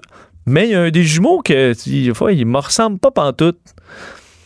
Un père, donc, chinois, qui a décidé de faire un test de paternité avec ses, ses jumeaux, qui sont nés là, ils étaient là, là, la même journée, c'est des jumeaux. Fait le test de paternité pour se rendre compte que un des deux jumeaux n'est pas de lui, mais d'un autre père. C'est une situation extrêmement rare où euh, ça... Donc, donc tu es en présence non pas d'un ovule qui t'est divisé en deux, mais de deux ovules qui ont été fécondés. par deux hommes différents. Donc, Euh, à des, avec des relations rapprochées en termes d'heures ou de jours, en tout cas. Euh, exact, parce que, en fait, elle semble-t-il, ça a créé une petite chicane dans le couple à ce moment-là, parce que la dame disait qu'elle accusait son chum d'avoir falsifié les résultats, euh, elle a finalement questionné, elle a fini par avouer avoir eu une, une relation extra-conjugale, et c'est effectivement possible, ce qu'on dit, lorsqu'une femme a des relations, euh, en fait, là, évidemment, ça prend deux ovules, mais qui sont fécondés par deux hommes en l'espace de 24 heures. à C'est peu près. 24 heures. que C'est le nombre d'heures qui m'intéresse. C'est 24, heures quand heures. même. Alors, euh, J'aurais pensé 10-12 heures. Je me disais, c'est quand même gros. avec un monsieur peu. le soir, puis mettons le lendemain matin euh, Le laitier. avec le, le- le laitier. Et ça fait, euh, ça fait vraiment des, de, de vrais jumeaux, mais avec des pères différents. C'est quelque chose d'assez rare, mais qui a, eu- qui a lieu présentement. Alors, ça fait les, les manchettes, une espèce d'histoire de famille un, peu, un peu particulière. Mais il y a eu des histoires similaires rapportées euh, en Chine. Entre autres, il y avait un, un- un homme d'affaires bien connu en 2014 qui avait découvert aussi qu'un de ses jumeaux était... euh, d'un père différent, puis ça doit être quand même, ça doit faire une dynamique familiale un peu plus, euh, un peu plus difficile. Alors, Plusieurs Noëls prometteurs à venir. ouais, alors, mais on dit chez les animaux, ça arrive beaucoup plus souvent. Euh, c'est quelque chose de même assez régulier parce qu'il y en a qui, Oui. les lapins, euh, pour ne citer qu'eux autres, là, ça, ça y va. Alors, ça peut arriver des fois des euh, jumeaux euh, avec deux pères, mais dans la vie, alors, mesdames, faites attention, c'est 24 heures. Le retour de Mario Dumont, le seul ancien politicien qui ne vous sortira jamais de cassette. Mario Dumont et Vincent Dessureau. Jusqu'à 17. Cube Radio. Alors, Vincent, ça a eu lieu en début d'après-midi, cette rencontre entre le ministre des Transports et les représentants de l'industrie du taxi. Euh, Personne n'a claqué la porte. Non, euh, c'est déjà ça. C'est à peu près tout ce qu'on peut retirer, c'est-à-dire le fait que les euh, discussions, ça a été courtois. Euh, Les canaux de communication, nous disent-ils, restent ouverts. sont ouverts. On va d'ailleurs se rencontrer à nouveau euh, à la suite de cette première rencontre à 13h tenue à Montréal dans les bureaux du ministère des Transports. Euh, donc, entre les responsables du- de l'industrie du taxi, euh, François Bonnardel, le ministre des Transports. À la sortie, euh, François Bonnardel dit bon qu'il était ouvert à discuter, là, mais au discuter, on est plus dans comment on va distribuer le 500 millions de dollars à travers les 7000 chauffeurs que d'augmenter ce, ce montant-là ou de carrément changer euh, au complet le, le projet de loi. Ce que demande euh, l'industrie du taxi. Eux, ils demandent carrément le retrait. le retrait. là. Alors, on est dans les deux positions. François Bonnardel dit bon, on, est, on est vraiment euh, ouvert à discuter sur un peu certains détails. Puis du côté de l'industrie du taxi, on veut le retrait complet du projet de loi. Alors, vous comprenez que ça, on a discuté entre les deux, mais il n'y a pas vraiment de réel rapprochement. Euh, dans les rues aussi, il n'y a pas eu de rapprochement dans la mesure où beaucoup de chauffeurs de taxi ont encore euh, bon, voulu se faire entendre ce matin à Québec, à Montréal, euh, où on a voulu ralentir le trafic, surtout dans la région de Québec, là, où entre autres sur le boulevard Laurier vers l'aéroport aujourd'hui, euh, on a pris plusieurs heures à retarder la circulation, euh, disant pour plusieurs manifestants qu'ils n'avaient absolument rien à perdre. Alors même si aujourd'hui c'était la rencontre et qu'on voulait laisser ça sans nécessairement faire de manifestation, ben plusieurs y étaient. D'ailleurs, du côté des taxis, on dit nous on peut pas, on peut pas contrôler tous les chauffeurs de troupes, taxi. là, non, c'est ça. Alors sont- certains sont en colère et vont se faire entendre encore. Euh, difficile de bien comprendre ce qui se passe dans le dossier de Justin Smollett. Euh, D'abord agressé, ensuite accusé lui-même d'avoir inventé une histoire d'agression, puis là, tout tombe. Ouais, une histoire, écoute, on, se gratte la tête un peu sur le dossier de Josie Smollett qui était accusé d'avoir inventé une agression raciste euh, et homophobe. Lui qui avait perdu son, son travail dans la série Empire où il était une des, une des personnes, personnalités vedettes. Lui avait donc euh, euh, porté plainte pour une agression euh, euh, très violente basée sur son orientation sexuelle, entre autres. Il avait au début eu vraiment le support de la, communauté internationale, disons, de, plusieurs vedettes, de gens dans le milieu homosexuel et tout ça. Et ensuite, ben, on se rend compte qu'il y a quelque chose qui cloche dans le discours, puisqu'il est arrêté par la police de Chicago, qui l'accuse publiquement d'avoir inventé cette agression-là, d'avoir payé, entre autres, deux frères originaires du Nigeria 3500 dollars. On avait Et, et d'avoir quasiment joué, joué une scène de théâtre, là. Exact, dans le but de, euh, de, de se faire du capital de sympathie. Et voilà qu'il est euh, libéré de toutes les accusations aujourd'hui qui pesaient contre lui, qui sont abandonnées. Euh, D'ailleurs, son avocate a dit l'État de l'Illinois a abandonné les charges contre Josie Smollett. Euh, il dit d'ailleurs après avoir étudié tous les faits et les circonstances dans cette affaire. Euh, et ben, nous pensons que ce résultat est, est juste est une juste solution appropriée. C'est ce que dit le procureur de Chicago. Alors, il est libre. Mais en même temps, on ne revient pas à des accusations contre ses agresseurs. Non, c'est... D'ailleurs... Que là, tu te dis, qu'est-ce qui est arrivé? Parce que s'il a été agressé, ses agresseurs doivent être punis en justice. S'il a inventé une fausse histoire d'agression, en théorie, c'est un méfait d'avoir fait travailler la police pour rien. Ou bien, il y a rien. On a, c'est quoi? il- on a tout rêvé. Il n'y a rien arrivé? Ou bien. Euh, Smollett n'a pas donné beaucoup d'explications. Il a tout simplement dit J'ai été sincère et cohérent depuis le premier jour. Euh, je suis incapable d'avoir fait une once de ce quoi j'ai été accusé. Maintenant, je ne veux rien d'autre que reprendre le travail et poursuivre ma vie. Euh, donc là, euh, effectivement, on- alors il n'aurait pas inventé cette histoire-là, mais en même temps, qui l'a attaqué dans ce cas-là? Et euh, est-ce qu'ils sont euh, en liberté? Ben là, c'est. Il n'y a rien arrivé. Finalement, si on résume, là, il s'est rien passé.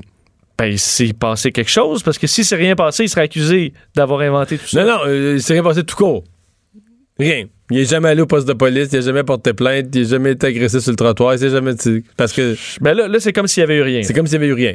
Mais euh, parce qu'il a fait du travail, euh, du, du travaux Oui, il avait commencé les travaux communautaires, Ouais. c'est ça. hein? Euh, D'ailleurs, euh, vu, vu le fait qu'il ait fait des- de ces travaux-là, qu'il n'ait pas demandé un remboursement de sa caution à la ville de Chicago, ben on dit c'est assez, on, on met fin à tout ça et il est libre. Alors on en saura, j'espère, davantage éventuellement, mais c'est vraiment curieux. Histoire qui a marqué l'actualité des derniers jours. Euh, Cette équipe de hockey, les, Bastions de Blainville, euh, niveau novice C, euh, qui ont gagné une, finale, qui devait passer à l'étape suivante et qui ont été éliminés pour ne pas avoir biffé le nom des joueurs de- d'un joueur absent sur la feuille de match. C'est une histoire particulière parce que là, c'est des jeunes, donc. euh, C'est du novice C, là. On s'entend que c'est pas la, la- on, est pro- on est loin de la Ligue nationale un petit peu, là. Je comprends. Les jeunes, écoute, ils ont joué une partie, puis ce que je comprends, c'est que ils n'étaient pas les favoris, puis après peu de temps, c'était 3-0. là. Je raconte la petite histoire derrière la grande, mais c'était 3-0, ils perdaient. Ils ont remonté. 3-1, 3-2, 3-3, puis ils ont gagné, à la surprise un peu générale. Une Ça. belle histoire. euh. Une belle histoire. Puis à la fin de la soirée, ben, là, la Ligue les a rappelés pour dire Ouais, là, tel petit gars, ben, on va parler. On a, on a en ligne euh, Simon Archambault, l'entraîneur adjoint de l'équipe. Bonjour, M. Archambault. Bonjour, M. Dumont. Et donc, j'arrivais, je je vais vous laisser compter le reste. Donc, vous arrivez à la, à la- le match est joué, tout le monde est rentré chez eux, puis là, votre euh, l'entraîneur reçoit un appel de la Ligue. Ben oui, c'est exact. Euh, en fait, on avait chacun des fêtes familiales. Là. C'est un samedi, puis on était un peu encore dans, dans l'euphorie du moment. Là. Puis, euh, ben Mathieu, qui est l'entraîneur adjoint, m'appelle, puis euh, reçoit, un, dans le fond, lui, il a reçu un appel euh, de Hockey Laurentide lui disant que notre équipe était disqualifiée en raison d'une faute, euh, je pourrais dire, euh, technique, là, ou euh, sur la feuille de match, en fait. On a oublié de rayer un joueur. Un petit gars qui, à la dernière minute, est pas venu, était malade, quelque chose comme ça? Ouais, ben c'était même pas dernière minute. En fait, il était parti dans le sud avec sa famille. Donc pour le remplacer, on avait euh, appelé un joueur affilié qu'on a pris, un joueur plus jeune. Lui est venu. Euh, puis euh, il a compté un but aussi. Il n'a pas changé l'allure du match. Euh, Ça n'a rien à voir avec ça. Euh, mais notre feuille a été considérée comme illégale euh, parce qu'on avait omis de rayer le nom là, du joueur absent. OK. Aviez-vous inscrit le nom du joueur ajouté? Oui, absolument. Ça a été fait euh, depuis le début de l'année, en fait, euh, notre, notre Non, euh, je, demandais ça parce que vous n'avez pas camouflé. Le joueur ajouté a été inscrit, c'est juste que vous avez laissé un joueur, qui, un petit gars qui était dans le sud, là. Oui, c'est ça. C'est qu'on l'a pas rayé. Puis nos étiquettes sont les mêmes depuis le début de l'année, de toute façon. Là. Sauf que nous, on nous dit que ça aurait été à nous de- de- d'ajuster la feuille de match. Des fois, ça s'est fait par les arbitres, des fois, ça s'est fait par les marqueurs, des fois, ça s'est fait par nous. C'est un règlement, je vous dirais que qui n'était pas très bien compris de notre part. On va en prendre euh, la responsabilité, mais en même temps, nous, on est quatre coachs de première année, bénévoles, euh, dans du novice C. Là, Tu sais, on, on, on question cléricale, là, euh, on s'entend que nous, notre job, euh, on le voyait comme plus un enseignement de hockey avant toute chose. Là. Ouais. Et on réagit combien, comment, vos jeunes? Eh boy, ça a été compliqué, je vous dirais, parce que on se cachera pas qu'on a essayé de faire changer la décision là, un bon deux, trois heures de temps après ça. On a eu bien de la misère. on a demandé de se faire suspendre, de, payer une amende. on trouvait ça extrême là, comme décision. Parce que c'est comme si c'est l'équipe, perdante qui, qui, va passer à, l'autre étape, là. Oui, c'est ça. Ce, qu'on sait, c'est que le, le protet vient pas de eux, là, c'est vraiment euh, les, statisticiens qui ont pris la feuille de match, qui ont regardé ça, ils ont dit Oups, feuille illégale, on envoie ça au comité de discipline. Puis à ce moment-là, ils ont statué que cette, cette erreur-là était assez grande pour nous euh, pour nous disqualifier carrément. Fait que c'est l'autre équipe qui, qui passe euh, en demi-finale. Puis nous, faut annoncer ça à nos garçons. Moi, euh, dans mon cas, mon garçon, euh, il écoutait le match du Canadien, puis je l'ai pris à part dans, dans le party, puis il m'a pleuré d'un bras 45 minutes de temps. Il comprenait pas. Pas, pas facile à expliquer à un jeune, là. Une affaire il technique. il comprend, il comprend pas ce concept-là, là, lui, là, qui a gagné, puis là, qu'il faut y enlever parce que papa, il a oublié de rayer un nom. C'est une affaire d'adulte, puis écoute, ça, ça a été pénible. Puis, euh, tu sais, ma conjointe est venue, est venue à côté de nous, puis elle s'est mise à pleurer en voyant mon fils pleurer, euh, tu sais. Puis j'imagine ça fois 12 petits gars euh, dans mon équipe, là. Ouais. On, se prend pas... on se prend pas au sérieux un petit brin. C'est fait... J'entendais quelqu'un cette semaine qui disait ouais, c'est un des problèmes du hockey mineur. tout le monde gère ça comme si c'était la Ligue nationale. On oublie que c'est des enfants c'est quand on regarde ça de l'extérieur, c'est un peu le sentiment que ça donne que les, administrateurs de la ligue puis tout ça, disons qu'on se croit, on prend on prend ça très très très au sérieux au point que un non, je dis pas si quelqu'un avait triché puis si vous aviez rentré un joueur, si vous aviez rentré un joueur Bantam 2A dans l'équipe qui a compté 9 buts, je dirais là je comprends que ça marche pas à la feuille de pointage. Mais dans le cas présent, euh, il y a un petit gars qui est absent, on oublie de rayer son nom, ça essaie de voir, on se prend tout au sérieux un petit peu? Ben moi, je pense que oui. Là, je pense qu'on a perdu euh, euh, avec toutes les grosses structures. Je pense qu'on a fini par perdre que l'important là-dedans, là, c'est, c'est le jeune, tu sais. Euh, moi, là, si je le fais, là, c'est parce que je veux que mon jeune apprenne à jouer au hockey comme je l'ai fait, puis qu'il ait du plaisir avec sa gang. je trouve que, tu sais, on fait pas de distinction entre du hockey récréatif puis du hockey Bantam 2A, c'est le même règlement. sauf que la feuille de match dans le novice ben, c'est moins important, fait qu'on la, on la regarde une fois de temps en temps. Puis dans le Bantam 2A, on le regarde tous les jours. Nous, on aurait pu être euh, avisé bien avant ce match-là avec une tape ses doigts, dire écoutez, vous avez oublié de barrer des noms, c'était votre responsabilité, faites-le la prochaine fois. Je vous garantis, M. Dumont, qu'on l'aurait fait. Mm-hmm. Sachant ce que ça a donné. Là. Bon, là, il nous reste, est-ce qu'on espère à Montréal que les Blue Jackets se trompent dans leur feuille de match d'ici la fin de la saison? On le souhaite. merci beaucoup de nous avoir parlé, M. Archambault. Ça me fait plaisir. Bonne fin de journée. Au revoir. Est-ce qu'il y en a qui se prennent un peu, ben trop sérieux? C'est un peu ça qu'on retient. Euh, dans nos nouvelles, euh, Vincent, euh, le, le, le, la maison Angus Reid qui a classé les premiers ministres de toutes les provinces canadiennes. Ils le font à chaque année à cette date-ci par ordre de popularité. Oui, est-ce que c'est encore la lune de miel au Québec avec François Legault? Peut-être, parce que c'est le ministre le plus populaire, le premier ministre le plus populaire dans sa province respective au Canada, selon ce sondage Angus Reid publié aujourd'hui. 60% des Québécois euh, donc, euh, approuve le travail de François Legault. Euh, c'est un point devant Scott Moe, donc du côté de la Saskatchewan. Qui, est relativement récent lui aussi, là. Oui, effectivement. Donc, dans les, dans les 3-4 premiers, il n'y en a pas, qui sont, pas tellement qui sont là depuis. Ils ont un long parcours à, traîner. Doug Ford, lui, on, ça, ça, bon, est à 38% On voit quand même la différence, 60 à 38, ça baisse quand même assez rapidement. Lui est septième sur les, les 9. Et le dernier, c'est en Nouvelle-Écosse. Donc, Stephen McNeil, qui lui est bon dernier. On a retiré l'île du Prince-Édouard, étant donné que c'est vraiment petit. Là. et il ben, faut croire que François Legault est sur une, vague encore positive pour commencer l'année. Le retour de Mario Dumont. Jusqu'à 17, parce qu'il ne prend rien à la légère. Il ne pèse jamais ses mots. Cube Radio. Un garçon autiste de 4 ans expulsé de son CPE à Sherbrooke. On en parle avec euh, Joanne Lauzon, directrice générale de la Fédération québécoise de l'autisme. Bonjour, Mme Lauzon. Bonjour, M. Dumont. Euh, est-ce que d'abord, avant d'aller sur ce cas plus précis, est-ce que c'est quelque chose de fréquent? Est-ce que les euh, parents qui ont des enfants avec des troubles du spectre de l'autisme ont de la difficulté euh, à, à trouver des, des lieux pour les, les services de garde? En fait, l'expulsion en garderie, on, en- on entend ça peu souvent, mais de trouver les ressources en CPE, c'est difficile. OK, mais l'expulsion, c'est, disons, appelons ça un cas extrême, là, un cas rare. Euh, en tout cas, qu'on- on n'a pas entendu parler plus qu'il faut. là. On voit ça plus à l'école d'habitude. À l'école, on voit ça, des expulsions. Des enfants qu'on dit on peut pas le garder à l'école.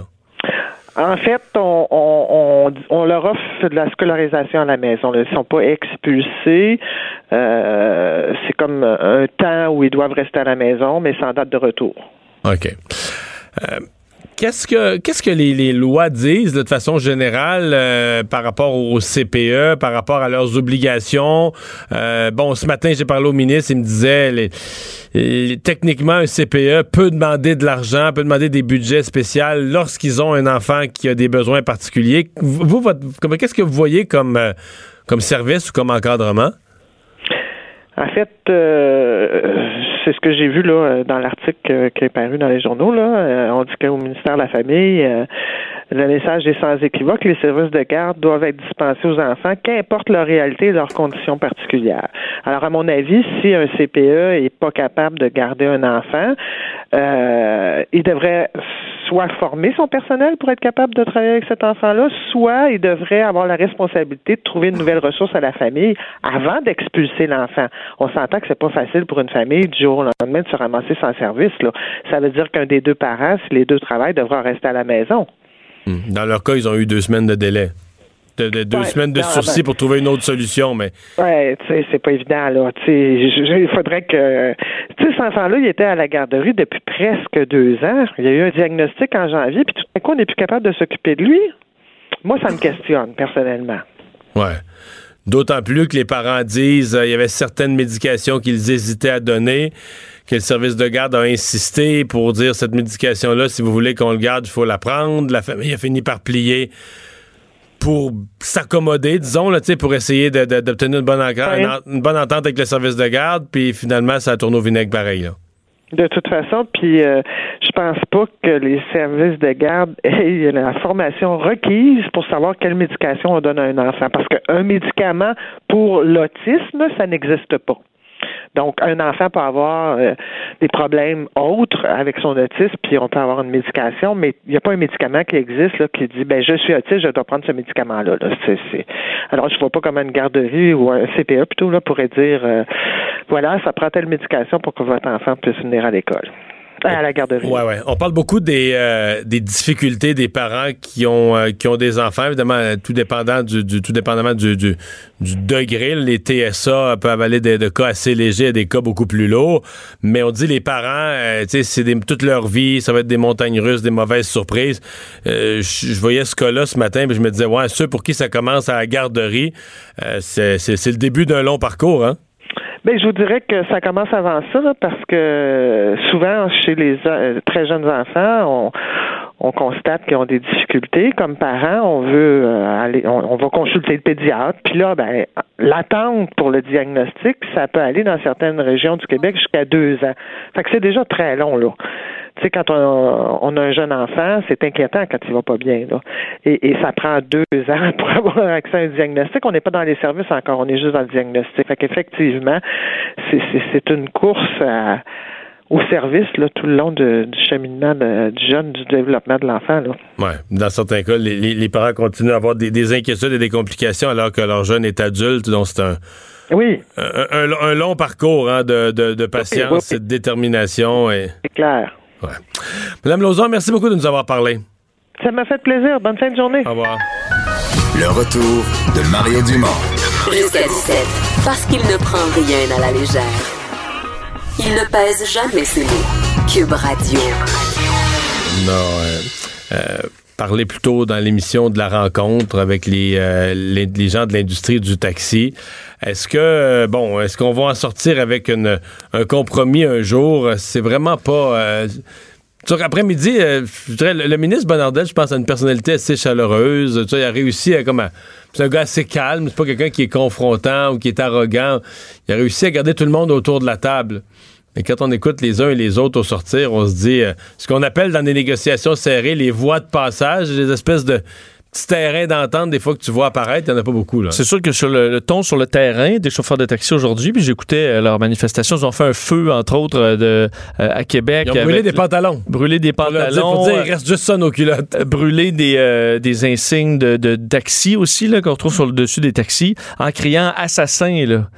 Donc, carrément assassin pour euh, François Bonnardel. Alors, on est loin du de la bonne entente. euh, en fait, je peux pas parler de bonne entente. C'est peut-être pas ça qui régnait à cette rencontre, mais du moins euh, de, de- des discussions cordiales entre François Bonnardel, le ministre des Transports, et les, les- les- représentants des chauffeurs de taxi. On va parler tout de suite avec Hicham Berouel, co-porte-parole des taxis de la région de Québec. Bonjour, Monsieur Berouel. Bonjour, M. Dumont. Votre appréciation à vous euh, de, de- de l'avancée des discussions dans la rencontre de, de cet après-midi? Euh, bah, vous savez, moi, j'ai, euh, je n'ai pas encore, je me suis pas encore entretenu avec les représentants qui, qui ont rencontré le ministre à Montréal. Moi, je suis resté à Québec et tout ce que j'ai su, c'est, c'est des, c'est, c'est ce qui a été annoncé dans les nouvelles. Ça vous dit quoi? Ça ça s'annonce pas bien. Non? Je, vous le dis, ça, ça a l'air que, que ça s'annonce pas bien. Le ministre, euh, il reste campé sur sa position, mais euh, euh, je pense qu'il est, euh, je sais pas, il semble, il s'entête à, à vouloir bouger assez rapidement, mais je suis convaincu s'il retourne à ses fonctionnaires, ils, ils vont lui dire que c'est, il est allé trop loin avec ce projet de loi. Il n'y a pas besoin de le projet de loi 17 pour moderniser l'industrie euh, ou ou pour euh, la modernisation. On l'a demandé, on a demandé beaucoup de choses euh, euh, au ministre, mais pas aussi pas des changements aussi drastiques qui vont déréglementer toute l'industrie. Personne ne sera gagnant, ni le client, ni les chauffeurs d'Uber, ni les taxis. Euh, ça sera peut-être les, les grandes entreprises comme Uber, la multinationale, ils seront gagnants parce que ils Mais en tout cas, ils les- n'ont pas d'investissement. Les, les clients, eux, ont pas l'air. euh, on sent pas beaucoup de révolte parmi les clients à l'heure actuelle. Ils ont l'air plutôt à l'aise avec la, tout ce qu'ils voient, des réglementations. Ils ont l'impression que ça va. Hmm, je pense pas. Moi, je vous dirais que j'exploite aussi une entreprise de taxi à Lévis qui est une petite ville comparativement aux grandes métropoles. Puis nos clients sont inquiets. Et ont l'habitude, de- on n'a on n'a rien à se reprocher du service. Vous pouvez euh, des fois euh, faire un sondage, mais euh, les clients veulent garder le service qu'ils ont l'habitude d'avoir. Mais pourquoi ils le Puis, perdraient euh, avec la réforme? parce que les, je pense pas que le public a donné un mandat au ministre de, de déréglementer l'industrie de taxi. Euh, le, le public, ce qu'il veut, c'est une co- cohabitation entre les deux. Puis euh, nous, on n'a pas de problème en autant que ça soit équitable, on l'a toujours dit.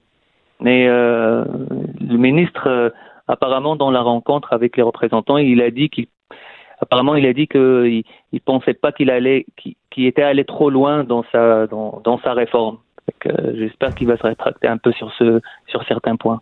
En fait, mais euh, ce que vous euh, demandiez, quand même, le retrait total et complet du projet de loi, pensez-vous sincèrement que le ministre, après, il a déposé un projet de loi la semaine passée, qu'après une, une journée de manifestation des chauffeurs de taxi, allait dire je retire mon projet de loi?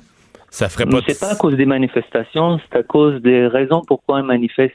C'est parce que les conséquences qu'ils vont avoir sur les 22 000 familles, on parle pas des dizaines de personnes ou des centaines, c'est 22 000 familles. Chaque famille, c'est plusieurs individus qui vont être touchés par cette réforme. Et euh, je pense s'il était le moins moindrement sensible à notre cause, euh, ben il, il agirait pas de la sorte. Euh, je, je comprends pas pourquoi il veut aller aussi vite. Ça fait seulement quatre mois qu'il est au ministère. J'imagine, j'imagine pas qu'il a compris tout le fonctionnement de l'industrie de taxi pour faire une réforme aussi rapidement. Ses prédécesseurs, euh, il y avait quatre ministres euh, qui ont passé par le ministère des Transports, puis euh, Mais qui ont quand même, ouais, mais ils l'ont fait, ils en ont fait un bout sous forme de projet pilote. Là. Ils, l'ont, ils ont laissé rentrer Uber, ils ont, tu sais, ils ils l'ont fait euh, sous forme de projet pilote progressivement. Et c'est comme si le ministre actuel se dit, lui, ben là, c'est fini les projets pilotes, on arrive à la vraie, on, arrive à la, vraie affaire, le vrai accouchement, puis on modernise. puis évidemment, il fait tomber toute une série de, de, de, de réglementations ou d'encadrements. Est-ce que vous reconnaissez qu'il y a là-dedans, euh, je comprends que vous perdez des protections, vous perdez des parts de marché, mais est-ce que vous re- reconnaissez, le ministre dit, lui, je, le- je donne quand même aux taxis des économies. Là. Ils auront pu payer l'immatriculation, ils auront pu, ceux par exemple, tous ceux qui louent le permis de taxi, ils, vont avoir à chaque, à chaque semaine, dans leur semaine de travail, ils vont avoir une économie. Est-ce que, est-ce que ça, vous le voyez, l'autre côté de la médaille? Euh, ben, je vous dirais que euh, euh, on- ça reste des détails par rapport au, au, au- gros problème qui est l'élimination de la gestion d'offres. Parce que on peut pas euh, enlever la gestion d'offres pour on dit ah, on va vous enlever 1000 dollars de plaques. C'est rien parce que tu m'enlèves mon travail, puis tu m'enlèves 200 000 dollars par exemple d'un permis que j'ai payé, puis je risque la faillite pour ne pas payer 1000 dollars de plaques. C'est disproportionné. C'est c'est pour ça que la gestion de l'offre, il est tellement importante dans le, domaine de transport. Ça existe aussi dans le transport du vrac, dans d'autres domaines. Ça va permettre à tout le monde de vivre de, ce travail. Puis ça permet aussi aux clients d'avoir une offre stable de transport. Euh, ce, que le ministre euh, dit que, par exemple, un chauffeur de taxi qui n'est pas propriétaire d'une licence aura pas à payer une location.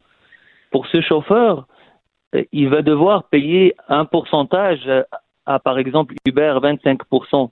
Ça équivaut beaucoup plus qu'une location de taxi. Ça, il le dit pas, mais, mais nous, on, le vit, puis on le sait que ça reviendrait beaucoup plus cher à un chauffeur de, de payer 25% de sa, de sa recette plutôt que de payer une location qui inclut le véhicule, toutes les réparations et toutes les charges qui viennent avec. Euh, avec la nouvelle loi aussi, il propose de, de payer 20 sous par course. C'est une taxe sur la course qui va être même récoltée, je crois, par Revenu Québec.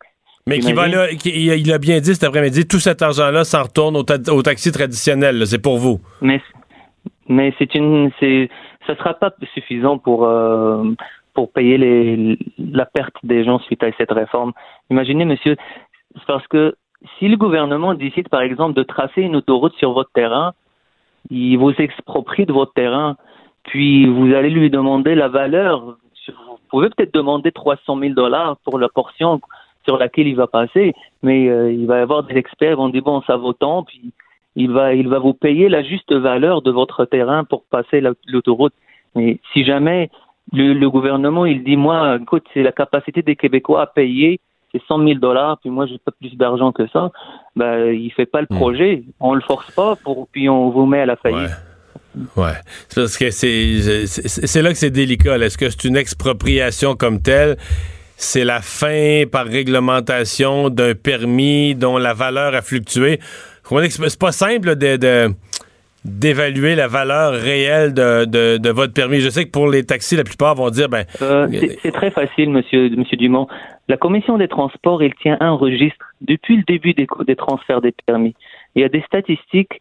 Toutes les, toutes les transactions, toutes les ventes d'un permis de taxi sont inscrites. ont- ils sont inscrites par vente. Ils ont toutes les données, puis ils ont les valeurs par individu et les valeurs moyennes par secteur et par région.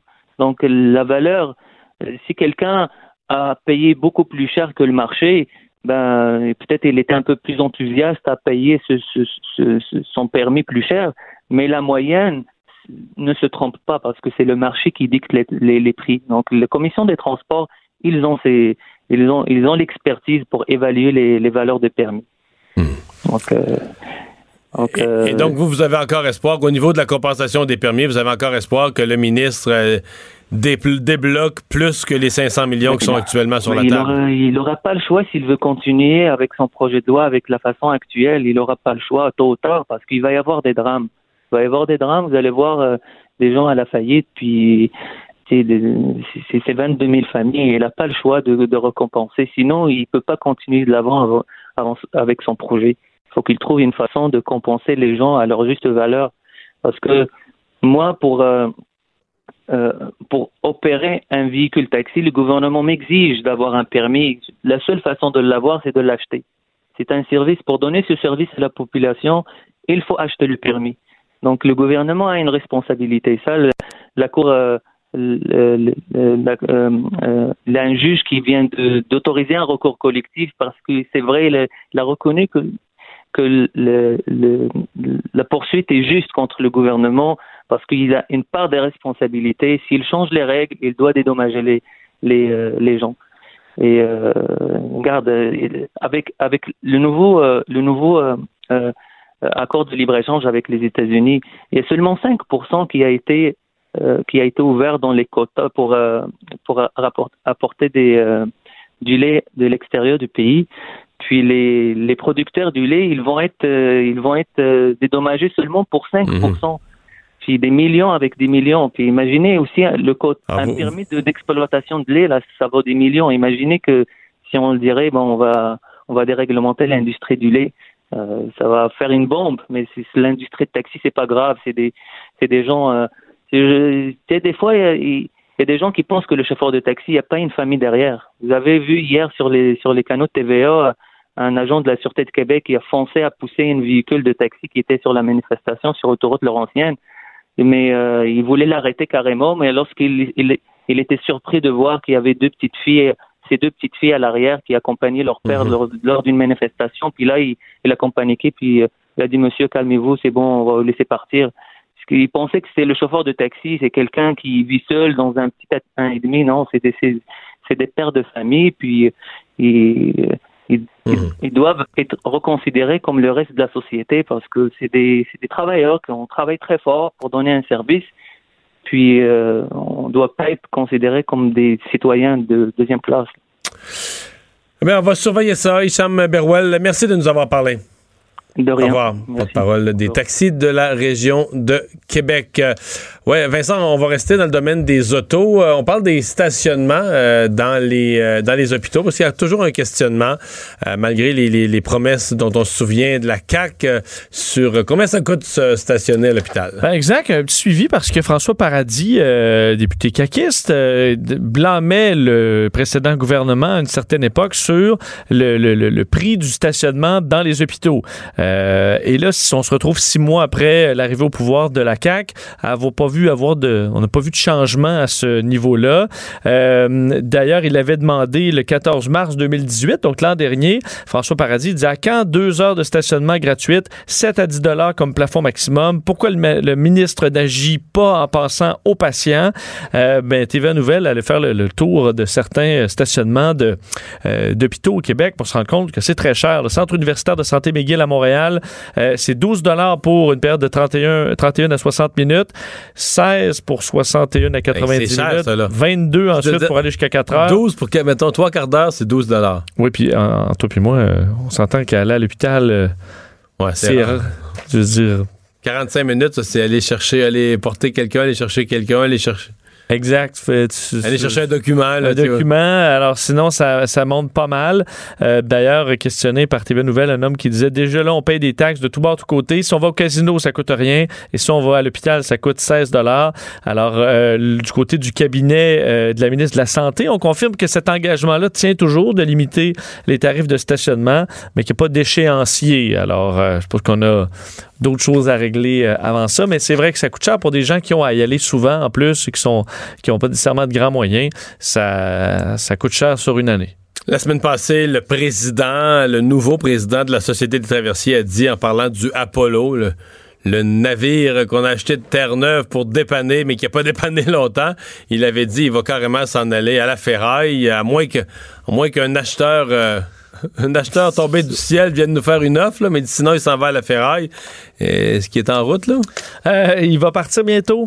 Euh, les gens de Matane vont devoir dire adieu à leur Apollo. Je pense pas qu'ils se sont attachés beaucoup. Non, effectivement, ils s'en souviendront peut-être même plus. De... Ah non, je pense qu'ils vont s'en souvenir de cet épisode-là.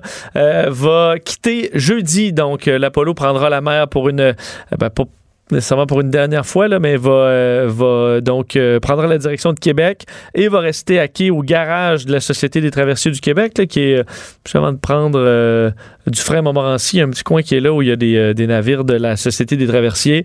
Et on va ensuite décider ce qui va ce qui va arriver de l'Apollo. Donc, on n'a même pas de plan encore. Là. On va tout simplement l'entreposer là. Puis on, va le, mettre sur, on va le mettre sur Kijiji. Ouais, t'as-tu vérifié? C'est déjà sur Kijiji? Je là, sais pas, sur les packs ou euh, dans bateau, là. Euh, Peut-être que des fois, l'armée canadienne aime ça, racheter des, euh, sais, des vieux bateaux, là. Pour se pratiquer avec un sous-marin à le couler, là, c'est ça? Ah, peut-être. On va faire un, ouais, un récif artificiel. Non, Non, mais on avait acheté des vieux sous-marins australiens, on a acheté des vieux F-18. On va peut-être refiler ça au fédéral. Euh, je sais pas ce qu'on va faire, mais en tout cas, il va quitter Matane euh, jeudi. D'ailleurs, dans les derniers jours, euh, ils ont retiré tout ce qu'on pouvait conserver sur le navire euh, qu'on avait ajouté pour le rendre opérationnel. Donc là-dessus, il y a des, de l'équipement de cuisine, des matelas neufs pour les matelots. J'annonce que les matelas, un- On, bonne on les a ramassés. sont, sont, sont pas usés. Là. Euh, alors, on va aller ret- retirer tout ce qu'on avait réinstallé là, évidemment à grands frais. Et euh, ben, on verra ce quelle sera la fin du, de la Mauvaise- route pour une la mauvaise aventure pour nos portefeuilles, là, pour nos taxes. Absolument. Euh, le président sortant de l'Algérie, quand même très malade, qui voulait se représenter pour un, pour un cinquième mandat à Bouteflika. Euh, là, il a été jugé carrément inapte. Oui, perd euh, évidemment un appui de taille, soit de l'armée. Souvent, dans ce genre de conflit-là, ultimement, euh, l'armée. C'est euh, plate à dire, mais oui. C'est un peu l'armée qui décide.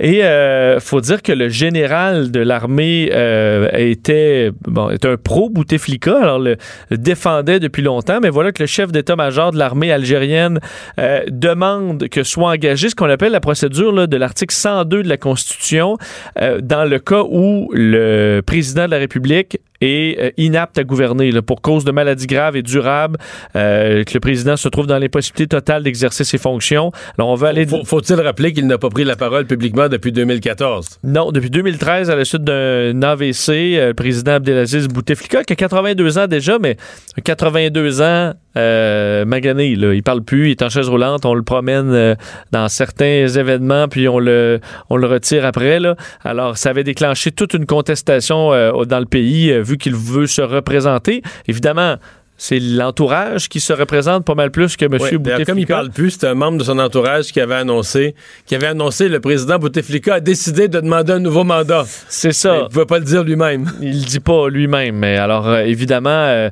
euh, l'appui de l'armée été bien reçu du côté des, des Algériens. D'ailleurs, on entendait des klaxons à Alger dans les dernières heures. Alors là, le président du Conseil de la Nation, ce qui est la Chambre haute en Algérie, va prendre l'intérim pour l'instant, un certain processus qui devrait amener à euh, une élection présidentielle organisée. Si dans 90 jours, euh, il n'est pas revenu, le président, euh, en, en état. Alors, on s'en doute là, que. mon avis, c'est peu probable. Non, après des vacances, il reviendra pas euh, sur Il ses ne reviendra pas en là, forme, non, c'est ça. Euh, le président Trump qui veut quoi? là, des... On veut des astronautes sur la Lune Ouais, mais d'ici 5 ans. Il me semble que le président s'est pas beaucoup intéressé aux affaires euh, Il y en avait- spatiales En fait, récemment. en arrivant. Là, il est tellement de bonne humeur ces jours-ci. Non, mais en fait, c'est pas un fan de la NASA, euh, Donald Trump, mais euh, d'ailleurs, aujourd'hui, c'est via le, le vice-président Mike Pence qui était à Huntsville, dans l'Alabama. C'est là qu'on construit euh, les navettes depuis les années 60, les, les- les- les fusées américaines. Euh, et aujourd'hui, il annonçait que sur ordre du président, la politique officielle de l'administration des États-Unis était de faire revenir des astronautes américains sur la Lune d'ici cinq ans. Et c'est venu dans un discours où on blâmait la NASA sur plein de dossiers en disant que euh, la NASA s'était embourbée dans des délais, euh, des calendriers trop longs. On souhaitait avoir des, euh, des astronautes sur la Lune rapidement et eux promettaient 2028. Euh, la NASA, ça suffit pas selon l'administration Trump. Mike Pence disait nous valons mieux que ça. Cela nous a pris huit ans pour aller sur la Lune la première fois il y a 50 ans alors que nous ne l'avions jamais fait. Là, ça ne nous prendra pas 11 ans pour y retourner. Euh, il disait d'ailleurs, euh, parce qu'on on est à développer euh, une fusée américaine pour pouvoir lancer des astronautes dans l'espace, parce que pour l'instant, on utilise encore les, fusées Soyuz. La NASA travaille sur son appareil qu'on appelle le SLS, qui, enfile les délais et les délais. Et ce que dit Mike Pence, c'est si la NASA est pas prête, là, et si les fusées euh, privées sont les seules façons de ramener des astronautes dans l'espace, ben ce sera des fusées privées. Faisant référence là à SpaceX, SpaceX, ben oui. qui a des qui aura son euh, sa, euh, son Falcon Heavy qui sera prêt à envoyer des astronautes euh, dans l'espace sous peu. Alors il dit si euh, euh, si vous êtes incapable d'envoyer des astronautes d'ici cinq ans, nous devons changer l'organisation, mais pas la mission. Euh, D'ailleurs, il a dit qu'on allait envoyer. En, gros, la NASA se fait brasser. Là. Se fait brasser. D'ailleurs, le, patron de la NASA a dit message reçu aujourd'hui. On va développer la fusée, la nouvelle fusée de façon accélérée. Et qui sera la prochaine personne à poser son, pi- son pied sur la Lune? On ne sait pas qui, mais ce qu'on sait, c'est que ce sera une femme. Oh donc, on a dit, c'est que des hommes qui sont allés sur la Lune. Alors, on garantit que le- ce sera des Américains, les prochains, du moins selon de Mike Pence, et ce sera une femme, la première, la prochaine à poser le pied sur la Lune. Mario Dumont et Vincent Dessureau. Le retour de Mario Dumont. Après l'avoir lu et regardé, il était temps de l'écouter. Cube Radio. Frédéric Gay de TVA Sport qui est avec nous pour parler sport. Bonjour Frédéric. Salut Mario. Euh, match euh, vraiment là, que le Canadien n'a pas le droit d'échapper ce soir. C'est le jour de la marmotte, on se répète à chaque jour. Ben, ouais, mais là, quand tu regardes matchs. ce qui reste, ouais, c'est ça. Ah oui, il reste six matchs à la saison. On est pour l'instant dans le portrait des séries, mais ça tient à un fil. Et ce soir, bon, on a toute une occasion d'aller chercher des points parce qu'on affronte les Panthers à domicile, donc ici au Centre Bell. Euh, c'est pas une équipe nécessairement facile parce que c'est une équipe qui a relativement souvent le numéro du Canadien. Euh, Rappelons-nous, en février, on, on s'était fait battre, euh, même semi-humilié 6-3. Euh, mais bon, quand même, c'est une équipe qui est éliminée des séries, donc qui joue pour l'honneur plus qu'autre chose. Hier, il jouait à Toronto. Ça a Et pas bien été, Samuel là. Montembeau, ben non, ça n'a pas bien été, mais Samuel Montembeau a commencé le match. Donc, on se disait Samuel Montembeau à Toronto, Roberto Luongo à Montréal. Mais après 4 minutes 21, euh, Bob Bogner, euh, l'entraîneur, a décidé de retirer, parce qu'il avait eu deux buts, on a décidé d'insérer le Roberto Luongo. Donc, euh, logiquement, ça devrait être lui ce soir, mais est-ce qu'on va pouvoir profiter du fait qu'il est un petit peu fatigué? C'est sûr qu'il n'est pas tout jeune, Roberto Luongo. Alors, à suivre, ça pourrait peut-être avantager le Canadien. En même temps que le CH va jouer, il y a la Caroline qui va jouer contre les Capitals, pas gagné d'avance, on le sait, puissance offensive, et les Blue Jackets de Columbus qui vont affronter une pas pire équipe aussi, les Islanders de New York, qui sont euh, pour l'instant évidemment dans les séries avec 95 points. Donc les astres sont alignés, suffit euh, qu'on amorce le, le- le match en Lyon et, et qu'on se donne une belle avance, puis qu'on laisse Carey Price faire le boulot, lui qui va être à un neuvième départ consécutif. Et évidemment, peut-être que tu as entendu parler aujourd'hui, on a beaucoup parlé de Jonathan Drouin. Pour petit pet. Ouais. il met tellement de pression. Parce qu'il faut-il rappeler, non seulement c'est le troisième meilleur marqueur de l'équipe, mais en plus, c'est comme un des plus jeunes. Alors, tu sais, c'est dur sur les épaules du 92, probablement tout ce qui arrive en ce moment, parce Ouais, que c'est sûr qu'il gagne beaucoup d'argent. Ouais, il va pas bien. J'en conviens. Mhm. Il est pas fiable défensivement au point que ça fait Non. ça fait paniquer euh, Claude Julien de le mettre sur la glace à des moments critiques. En même temps, il peut plus produire dans les circonstances actuelles. là. Il est plus un trio qui marche.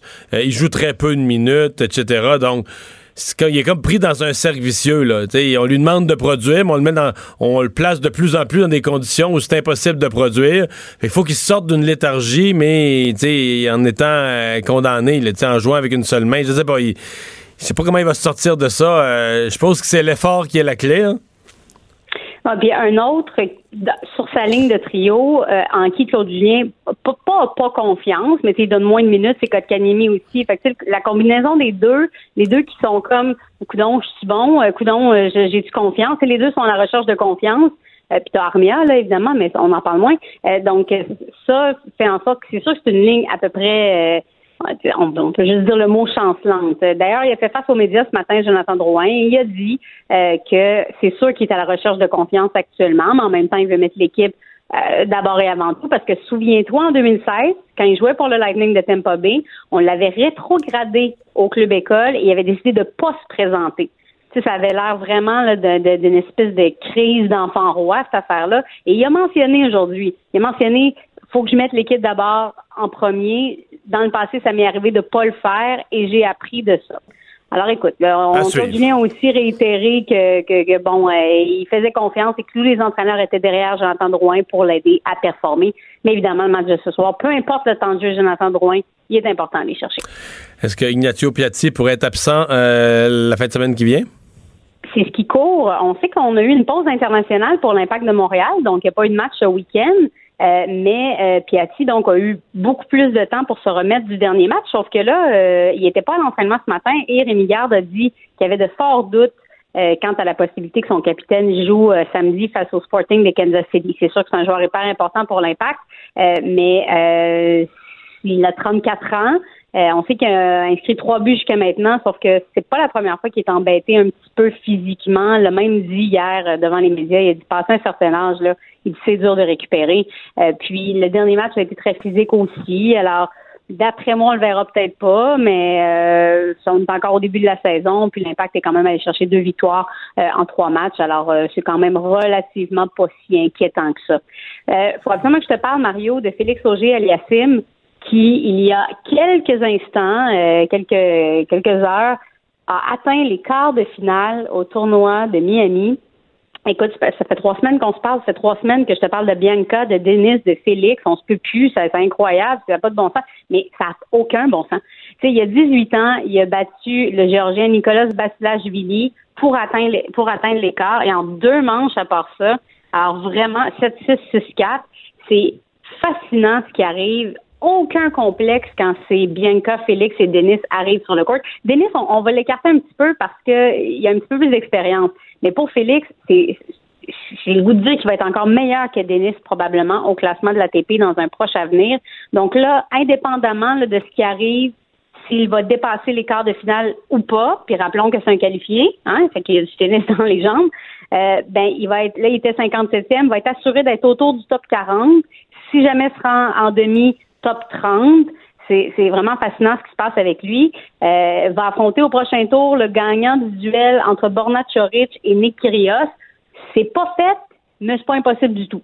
Alors vraiment euh, fascinant. Et sinon, pour Denis Chapovalov, lui va affronter le toujours très très dangereux, même s'il est très jeune, mais sa réputation le précède, la, la sensation grecque, le Stefanos Tsitsipas. Alors, ce ce mhm. sera pas évident, euh, mais euh, ça va se passer un petit peu plus tard ce soir, euh, vers 19h à peu près, heure du Québec. Merci beaucoup, Frédéric. Merci, Mario. Au revoir. Euh, et une nouvelle de dernière heure euh, pendant qu'on parlait sport qui est tombée sur les fils de presse. Oui, ce serait la fin dans le dossier du Pitbull ayant attaqué euh, bon, six personnes, dont quatre enfants. Là, un dossier qui avait été quand même fortement médiatisé. Un juge qui a refusé d'annuler l'ordre d'euthanasie. On se souvient que la propriétaire souhaitait envoyer ce chien-là dans un refuge aux États-Unis. Le juge dit d'un, vous avez trop attendu pour, pour vous battre contre cet avis-là. Et le, le, le refuge aux États-Unis ne peut pas émettre de requête sur un tribunal québécois. Alors ça devrait aller de l'avant pour euh, euh, l'euthanasie, évidemment. Euh, c'est ce que souhaitaient plusieurs familles qui ont été atteintes par ces, ces drames successifs. On a hâte de voir les commentaires de Mme Goldwater. Merci Vincent, merci à vous d'avoir été là. Cube Radio.